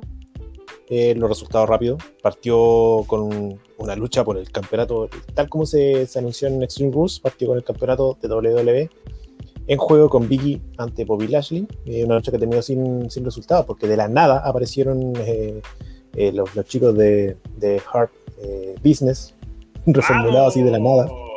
Shelton Benjamin. Shelton Benjamin y, Alexander, Alexander con las camisetas y todo, como que aquí no pasaba nada y aparecieron de nuevo ahí. Eso es lo malo, a mí me encanta que se junten, pero porque sí. Sí, en algún momento empecé a mirar el público, si estaba en las pantallas o estaba el público. Estaba viendo, estaba viendo un rode de, como del, de diciembre del año pasado, una cosa así. Eh, bueno, esta lucha terminó en nada porque eh, el New Day también contrarrestó la, la, la acción de lo, del Hard Business y apareció Adam Pearce a decir que esta lucha se va a dar en el main event y dentro de la Steel Cage. Eh, después tuvimos eh, Ángel Garza ganándole a Eric en una lucha individual, en donde Garza está acompañado de Humberto Carrillo y ya llevan dos victorias, o sea, una victoria en pareja y esta victoria también de Ángel Garza, así que hay algo para, para contar. Felipe. Otra vez, qué bueno que estén juntos, pero otra vez de la nada, sin explicación. A Garza y, sí, y faltó, Carrillo. Me faltó algo, creo que contaron, no sé, en, en, en Main Event, pero nadie ve Main Event, no sé. ¿Qué explicación hay? Bueno, los dos son latinos. ¿Qué otra explicación necesitáis? ¿Qué le hubiese contado? ¿Qué le hubiese sí, costado, no sé, una lucha de Carrillo versus Garza y que después de la lucha se hubiesen dado la mano? Porque, sí. porque de repente alguien haya venido a atacar a, por ejemplo, gana Garza y alguien hubiese atacado a Carrillo y Garza vuelve a, a defenderlo. Sí, no costaba nada, un capítulo, un segmento, dos minutos. 5 10 minutos para construir algo. Porque está bien, son familia, son primos, pero al año pasado se odiaban, se odiaban. Eso es lo otro también, pues, terminaron luchando en contra durante varios, varios capítulos al año. Creo que Garza cuando debutó en Raw, debutó contra Carrillo, una cuestión así. Sí, ¿no? se odiaban. La gente tenía esa impresión de que Garza y Carrillo se odiaban. A pesar de ser por primos. Ningún lado, por ningún lado se veía una alianza. Eh, después vimos un 24-7 defendido, nunca lo voy a entender, entre Reggie y Ricochet, que después aparecieron eh, Artruth, Drew Gulak, y Akira Tosawa. Me voy a detener también a Akira Tosawa porque se quedó en el ring, pidió un reto abierto y lo respondió Kate Bearcat Lee.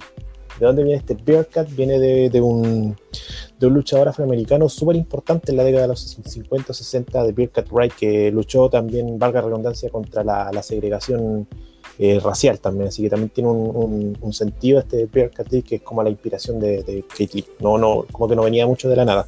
Y obviamente con el con el heel turn que, que, se rumoreó en algunos medios también eh, fue un, un, squash donde vimos a, a Lee más, más, como heel.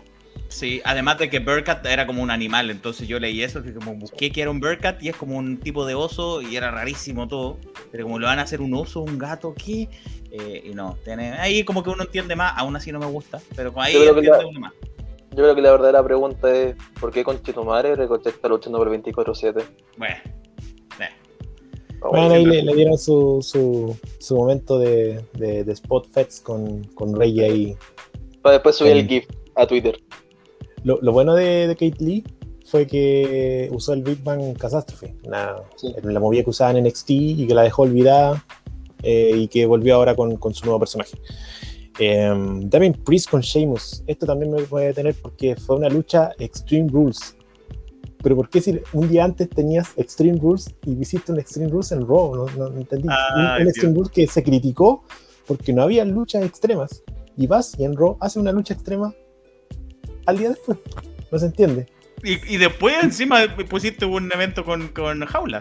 Encima. Más encima también. Bueno, al margen de todo eso fue una lucha muy buena. Eh, me, me, parece que le están dando muy... Eh, Damien Priest le está dando un prestigio superior al campeonato de Estados Unidos, lo tenía olvidado James eh, en su reinado y me parece bien que se defiendan los campeonatos, al menos se, se defiendan los campeonatos secundarios en, en, las marcas, en los programas semanales. Eh, después tuvimos a un, un, 3 contra 3 donde Jeff Hardy, Mustafa Ali y Mansur perdieron ante Jinder Mahal y, su, y sus eh, esbirros hindúes.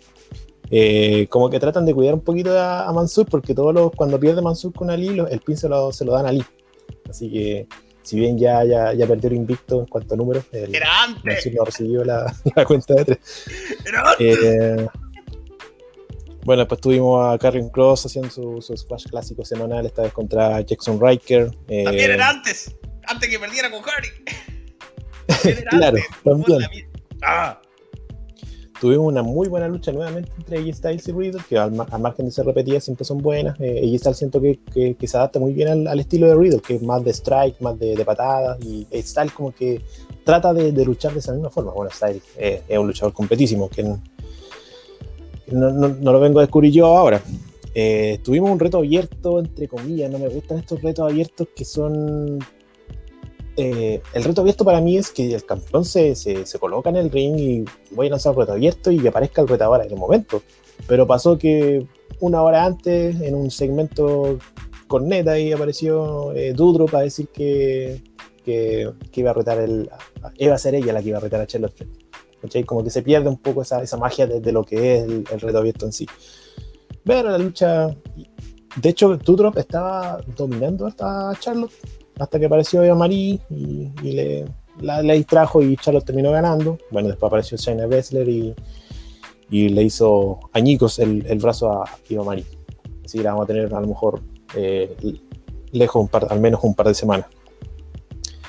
También tuvimos eh, bueno, y después terminamos con la lucha pospuesta del, principio del show, eh, la lucha Steel Cage entre Biggie y Bobby Lashley, que también fue una muy buena lucha, duró cerca de 25 minutos, una lucha de pay-per-view.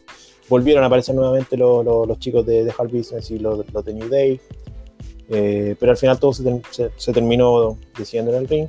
Biggie con un super big ending o gran final que le, colgan.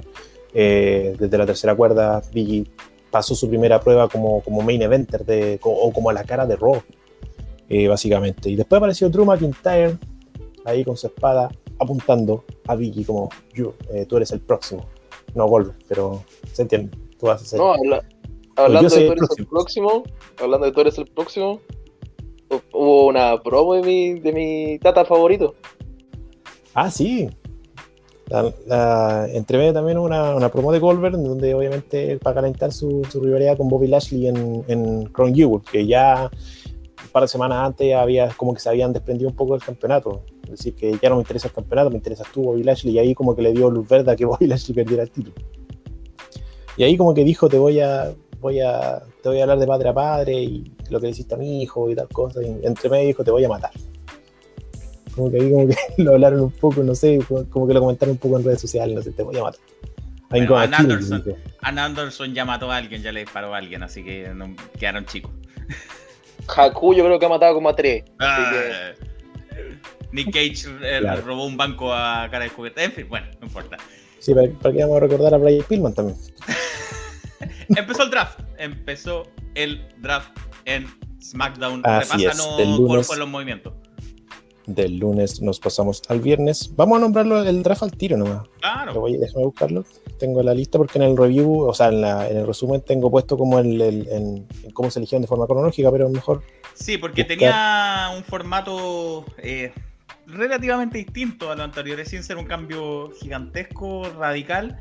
No era igual a lo que ya veníamos acostumbrados las últimas veces era, mm, dijeron primero de partida que la, la, mitad de las superestrellas iban a ser elegibles ese día viernes y la otra mitad iba a ser el día lunes.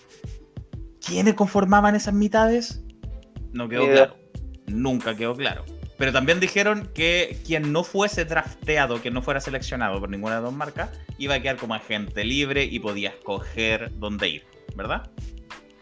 Así es. Eso, bueno, eso básicamente a, grandes rasgos lo que, lo que las explicaciones que dieron un par de horas antes de, de SmackDown. Hicieron como muy a la rápida también. Eh, bueno, SmackDown obviamente se aseguró con Roman Reigns como campeón universal, su primera escogencia por segundo año consecutivo. Eh, y también eligió a Charlotte Flair, la campeona mm. femenina de Raw. ¿Qué va a pasar ahí? No tenemos idea. Unificación. Unificación.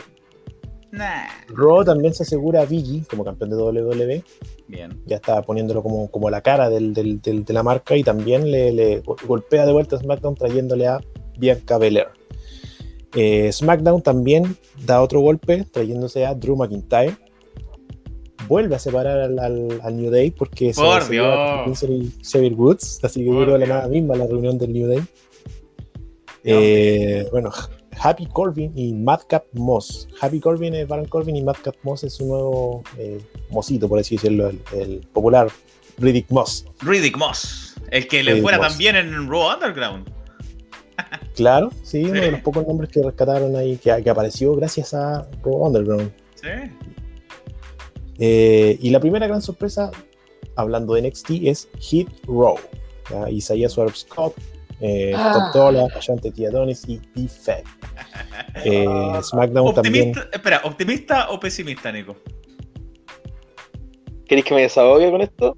¿Optimista o pesimista? Porque todavía no ha pasado nada. El micrófono está bien. A ver. Hit Row era posiblemente una de las facciones con más potencial en NXT. ¿Ya? Creo que quedó un hueco muy grande después, desde que la Undisputed pasó a ser Faces. Y Hillbro tenía el potencial de cubrir ese, ese agujero. La facción Hill por excelencia. Totalmente. The Science Scott, y nuevamente no ha terminado la historia con Santos por el campeonato norteamericano. Fácilmente cuando lo perdiera, puede ir por el campeonato de NXT. A Chante Adonis y Top Dollar, fácilmente pueden ir por el campeonato en pareja. Y Bifab, con un poco más de práctica, quizá en un añito más, fácilmente puede ir por el campeonato de NXT. No creo que hayan estado listos para subir al main roster. Porque estoy seguro que mucha gente cuando vieron Hit Drop y vieron como este mundo así como estos raperos, estoy seguro que muchos de los fanáticos que no ven NXT quedaron así como, ¿quiénes son estos weones? Mm. ¿Por qué me importa? No. No, no, no, tengo no tengo fe, sinceramente. Y no creo que, el otro que tampoco no tienen nombres muy, muy, muy de memoria, muy recordables, son nombres como demasiado elaborados. De la calle. De la calle. Absoluto, sí. Concuerdo absolutamente. marque mis palabras. Yo creo que van a tener tres semanas, en bola dos semanas, así una racha de victoria de dos semanas.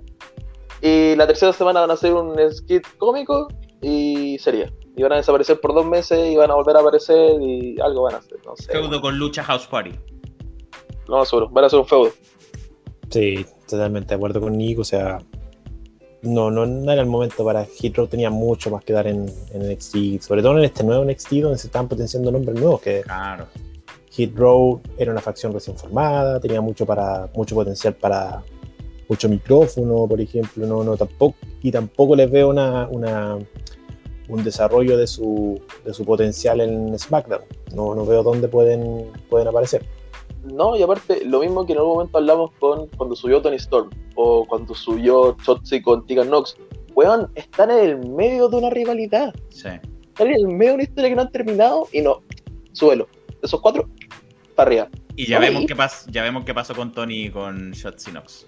Ahí están. Triunfando. ¿Quiénes? Triunfando. ¿Quién, eh, ¿Qué pasó después? ¿Cómo siguió después del draft? SmackDown, siguiendo con SmackDown, eh, aseguró a Naomi eh, vimos que estaba una, una, rivalidad ahí con, con Sonia Deville y justo le tocó a Sonia Deville dar, bueno, eh, toda la noche Sonia Deville daba los nombres de SmackDown y Adam Pearce daba los de Raw. Pero no son los general managers, pero no son los general managers. claro, siempre lo hacía Stephanie McMahon. Ellos no son eh, general manager, nadie, son oficiales. Anda a saber qué significa. Son oficiales, claro. Anda a saber qué significa. SmackDown también se lleva a Jeff Hardy, lo rescata de Raw. Y por el lado, siempre eh, cambiando una Raw, ya habíamos dicho que aseguraron a, a Biggie, a Bianca Belair. Eh, tienen también a sus campeones en pareja, eh, RK Bro. Se llevan a Edge. Raw se lleva a Edge. Hmm.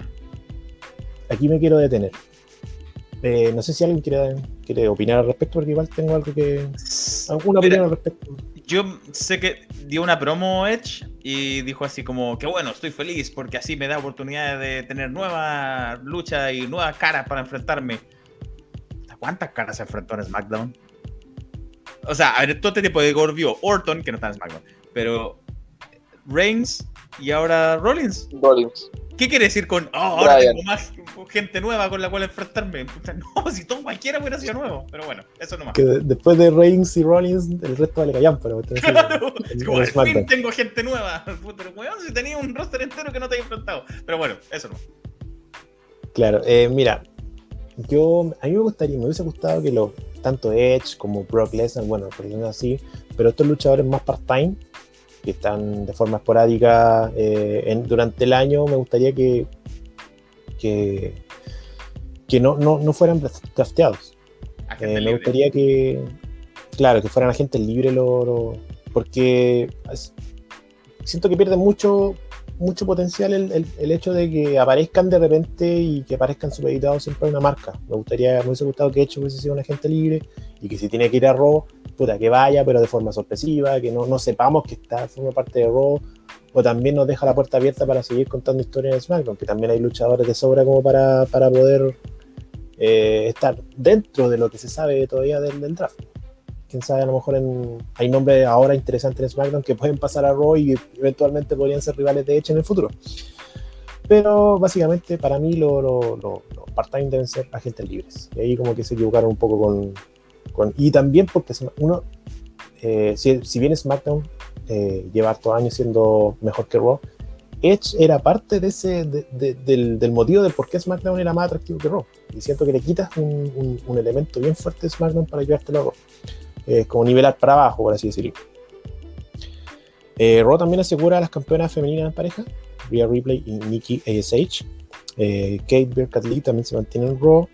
Eh, Rey y Dominic Mysterio también pasan de SmackDown a Raw. Me imagino que a lo mejor van a, van a hacer borrón y cuenta nueva con esa historia que se estaban contando ahí con, con Dominic un poco más sublevado con su padre, tratando de, de, de mostrarse más, más confiado no, creo, francamente no creo que, que, aparezcan en Raw en la misma parada. Y aquí también nos vamos, eh, vamos a vincular con NXT. Austin Theory llega a Raw. ¿Qué opinan de, eso? Ya había estado en Raw. Ya había estado con, con Seth Rollins. Eh, sí, estuvo parchando también ahí. Sí, parchó WrestleMania. Sí, pues. Estuvo con, la triple A que se le conocía. Eh, pero de repente. y, eh, pero de repente, como ya no, este cabrón mandémoslo de vuelta en NXT, estuvo en el limbo mucho rato, hasta que lo rescató Johnny Gargano con The Way. Eh, se había perdido otra vez, no sabíamos por qué. Apareció en, las, en, la, en la boda y ahora esto. Entonces, ¿qué pasará con Austin Theory? Que sal, está, no está, está, no está, está, no está. Mira, yo lo único que pido es que traigan a Austin Theory de, de Evolve. A Austin Theory que era era pulento. Me recordaba un poco a Cole de Austin Theory de Evolve. Ese Austin Theory está perfecto para, para Raw. O no, Day. No el niño. Sí. No, no el cómico. Pese que me gusta mucho. Lo he dicho varias veces. Yo me río mucho con, con Austin Theory. Pero en Raw hay que ser más serio. Y, oh, y ese es el de. Exactamente. All day. Por favor. Sí. A mí, a mí me pasa lo mismo que, que me pasó con Hit Siento que Austin Theory tenía más que dar en NXT.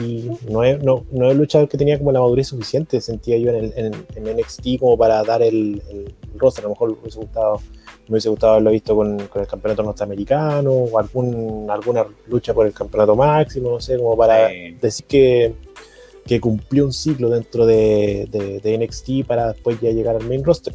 Y tampoco veo mucha cabida en, en Raw sin Theory. Yo creo que mm. o se asocia con alguien para potenciar la división en parejas, o va a terminar engrosando la lista de, de, de, los que van detrás del original, o de Rey. Mm. Porque no, no lo veo, a lo mejor va a estar luchando en Main Event contra Akira Tosawa, no sé. No, no, no le, no, no le veo mucha fe a Austin Theory en, en Raw. Perdiendo con comentario, Solo como comentario, tú caché que si hace no muchos años uno decía Austin Theory contra Kira Tosawa, igual pensaba que era buena lucha. Sí. Pero que pueden tener una, pueden hacerlo, ellos son capaces, pero no en este contexto. De hecho, Akira Tosawa está totalmente. Eh, es un, luchador de cómic en, en Raw. Y es un muy buen luchador. Es un muy buen luchador. El año pasado lo vimos en el torneo crucero, el torneo cuando sacamos a, a Santos Escobar, cuando después se sacó la máscara. Sí. Eh, Aketo Sawa dio una muy buena lucha ahí en, en NXT. y aquí en Raw tienen como un, un, sacado como de una película de, de, es un, ninja. De los 80. Sí. O un ninja. Eh, le, me recordé ahora pensando en esto que el Hit Row me da vibras de, me da sensación de Sanity. Lamentablemente. Oh. Me da una sensación. que Sanity está más establecido que Hit Row. ¿Cuál? Habían sido campeones en pareja, por lo menos Sanity llevan un rato más. Pero me da una sensación de Sanity y de que Bifa puede pasar por lo mismo que Nikki, que lo saquen de ahí, no sé. Me está diciendo que Bifa va a terminar con un traje de cuero negro siendo la villana de Nikki Ash. Nikki, o sea, Bifa ASH. Em, esos fueron todos los movimientos, ¿no? Del draft. es Bay, almost a B-Lane. Claro. Después tuvimos el draft suplementario, que ah, da siempre después. Eh, bueno, no, no, hay muchas novedades. Akira Tosawa, por ejemplo, en Raw, vamos a nombrar a Akira Tosawa. Eh, Alpha Academy, eh, Apollo Cruz con el comandante Sis, eh, Drop se mantiene, ah. Drake Maverick, claro, Apollo Cruz y comandante Sis vuelven a Raw, o ah. Apollo vuelve a Raw. John Morrison se mantiene en Raw, Nia Jax se mantiene en Raw, Ray se mantiene en Raw, Art Truth se mantiene en Raw, T-Bar se mantiene en Raw, más no Mace, T-Bar ah. solamente. Y Selina Vega cambia también de SmackDown a Raw. ¿Qué pasó en SmackDown? Aliyah, luchadora también de NXT que llega al main roster, que también se había rumoreado. Eh, estuvo luchando en, los Dark Match de, SmackDown, tal como Austin Theory, tal como Saya Lee, como lo, estuvimos conversando hace un rato atrás. Puede ser a lo mejor que la luchadora china aparezca también en, el main roster. Hmm. Drew Gulak vuelve a SmackDown. Ay, Mace, Mace y Tibar ya no son más de equipo porque Mace se va a SmackDown. Mansur y Mustafa Ali no lo nombraron como equipo, pero los dos se van a SmackDown, pero se van como dos luchadores individuales. También ahí hay que ponerle ojo. Y también aseguramos a Tony Storm. Tony ah, qué bueno. Para que siga brillando Tony Storm. Dios mío. claro. Que se va a casar. que se va a eh, casar. Se comprometió con Juice Robinson. Por Dios. Qué, qué mundo generoso. Eso fue lo que pasó en, cuanto al draft. Eh, tuvimos también eh, presencia de Brock Lesnar en SmackDown también, de, una promo bastante llamativa y dando, dando cuenta de este nuevo Brock Lesnar sin Paul Heyman, un tipo que se maneja harto en el micrófono eh, y echa, por tierra la, teoría que decía que Paul Heyman estaba al lado de Brock Lesnar porque Brock Lesnar no hablaba. Vimos que no, no termina, yo quiero decir algo de Brock Lesnar, pero termina tu punto. Eh, bueno, eh, atacó a Roman Reigns y a, The Bloodline en, el, en el opening del, SmackDown que vimos el viernes. Eh, también tuvimos una lucha ante Kevin Owens que perdió ante Happy Corbin. Bueno, siempre estos nuevos gimmicks terminan, van ganando lucha. se anunció, o se confirmó, más bien dicho, la, la realización del King of the Ring 2021 y por primera vez también era un rumor y se confirmó también porque por primera vez va a tener una versión femenina que se va a llamar Queen Crown Tournament. Ah, y que ambas van a comenzar en el SmackDown del próximo viernes. Sin participantes eh, anunciados. Exacto. Más, a lo mejor en, en Raw o en el mismo SmackDown van a, o a medida que se van dando las luchas, a lo mejor van a colocar el cuadro ahí con, con, el resto de, los participantes. Tuvimos un segmento bien llamativo también de Edge, en donde también Felipe había dicho algo también de que, de que estaba, de que eh, llegaba a Raw porque se iba a encontrar más, más, gente, pero también tiene entre medio esta rivalidad con Seth Rollins. Eh, Rollins apareció en la casa de Edge, no había nadie en casa. pasó como Pedro por su casa y sacó una botella de, de jugo una manzana y se puso a, a, hablarle ahí a, Edge. Y Edge salió como corriendo, como diciendo. Eso me dio risa porque, como que está ahí, no sé a cuántos kilómetros de, donde está ahí, salió como corriendo, así como que, que, que que vaya a llegar a tiempo. Debe vivir en Canadá, Edge, me imagino. Soy el canadiense, su esposa también. Qué sé yo. Claro, como se, se va a demorar un poquito en llegar a la casa. Como dato curioso como dato curioso, hecho en algún momento como que agarra el teléfono, ¿cierto? Y llama, recuerdo quién llamó y dice así como, la esposa. Adam, llama a Beth Phoenix y le dice, Adam y David están yendo para allá. Algo muy curioso es que los nombres reales de Adam y David son los nombres reales de los buenos de FTR. Y FTR subió un tweet de, no te preocupes, nosotros le ganamos. buen dato ese. Ah. Em, muy buen dato. No, tuvimos al, Pero espérate, al final con Edge no quedó nada eso con lo de Seth. Como que, oh, estoy preocupado, salió y nunca supimos si pasó algo. No, después no apareció nada más. Pensé que a lo mejor iban a confirmar la lucha para Crown Jewel, no pasó nada. A lo mejor eh, de repente. sigue, corriendo. Deja el tejo pasado y en redes sociales lo, lo, lo confirma. Todavía no llega. Eh, vimos también a Morgan enfrentando a Carmela también una revancha no sé, no sirvió de nada. También apareció con máscara, weón. Máscara. Eh, sí, pidió que le pusieran una máscara porque Liv Morgan siempre como que la estrellaba de cara contra los esquineros, así que ahora como es la mujer más linda de WWE, cosa que yo discrepo. Mira, no, había, eh, no había visto ese personaje desde Cody Rhodes, desde Dashing Cody Rhodes. Es exactamente lo mismo que Dashing Cody Rhodes. Claro. Después tuvimos al New Day y los Street Profits venciendo a Top Ziggler, Robert Root y Alpha Academy también en una lucha de 4 contra 4. Eh, Brock Lesnar tiró también una promo en donde confirmó que, él era un agente libre gracias a Paul Heyman. Y eh, el evento terminó con Bianca Belair vs Sacha Banks, en lucha en donde estaba Becky Lynch en la mesa de comentarios. Terminó por distraer a Bianca Belair y Sacha termina ganando la lucha. Después aparece Charlotte Flair también. tampoco no, le encontré mucho sentido a la aparición de Charlotte Flair porque una de las de, otra de las novedades también de este, de este draft, que, que, no se va a llevar a cabo, no, no se va a consumar esta semana, sino que va a ser después de Crown Jewel. Y después de Crown Jewel vamos recién a ver los nuevos nombres de, de, de SmackDown. Me imagino que es como para, para terminar rivalidades, no sé. Pero si es así, ¿qué hacía Charlotte Flair en una rivalidad de SmackDown? Que todavía es de SmackDown, todavía no entiendo. Es para poner su nombre, no para. Aquí está Charlotte Flair, ¿no? Porque Charlotte y Charlotte de Rey tienen que aparecer en todos los programas. Sí. Ahora ya terminado, ya conocida la, primera parte, ¿qué, esperan para, para, Raw? ¿Qué esperan, qué nombres les gustaría ver en Raw o en SmackDown de, de los que todavía no han sido drafteados? ¿O qué nombres también de NXT les gustaría ver extraño esto porque la mitad es drafteable, la otra mitad no, pero ¿cuál es esa mitad? ¿Por qué no eligieron, por ejemplo, a, la, a los campeones, a la otra campeona femenina, por ejemplo, a, Sasha, que no está drafteada? ¿Por qué no eligieron a Damien Priest, el campeón de Estados Unidos? ¿Por qué no eligieron a, al, Intercontinental, eh, a Shinsuke? Es raro, porque no, no lo dijeron, dijeron la mitad ahora, la mitad del lunes, pero ¿quiénes son esas mitades? Eh, a lo otro, Brock Lesnar dijo, sí, gracias a Paul Heyman soy agente libre.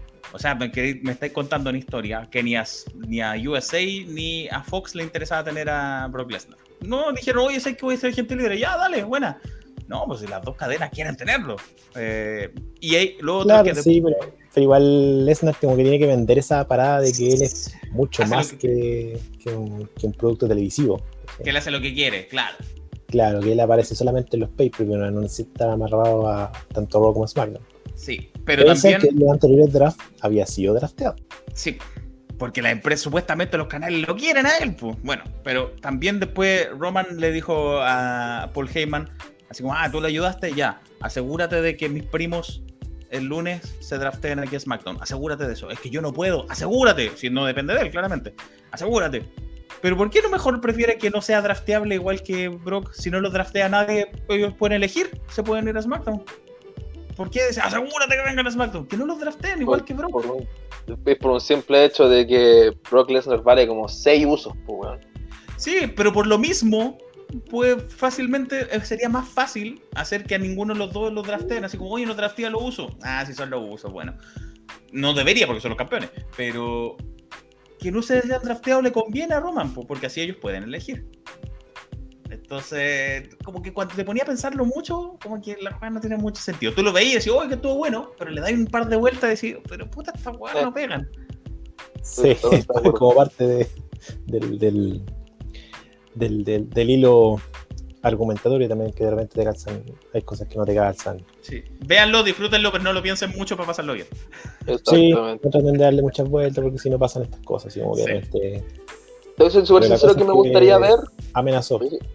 Estoy súper sincero que me gustaría ver. ¿Mm? Quiero ver el quiebre, pese a que faltan, o sea, no hay, hay pocos tag teams en esta guada de, de business.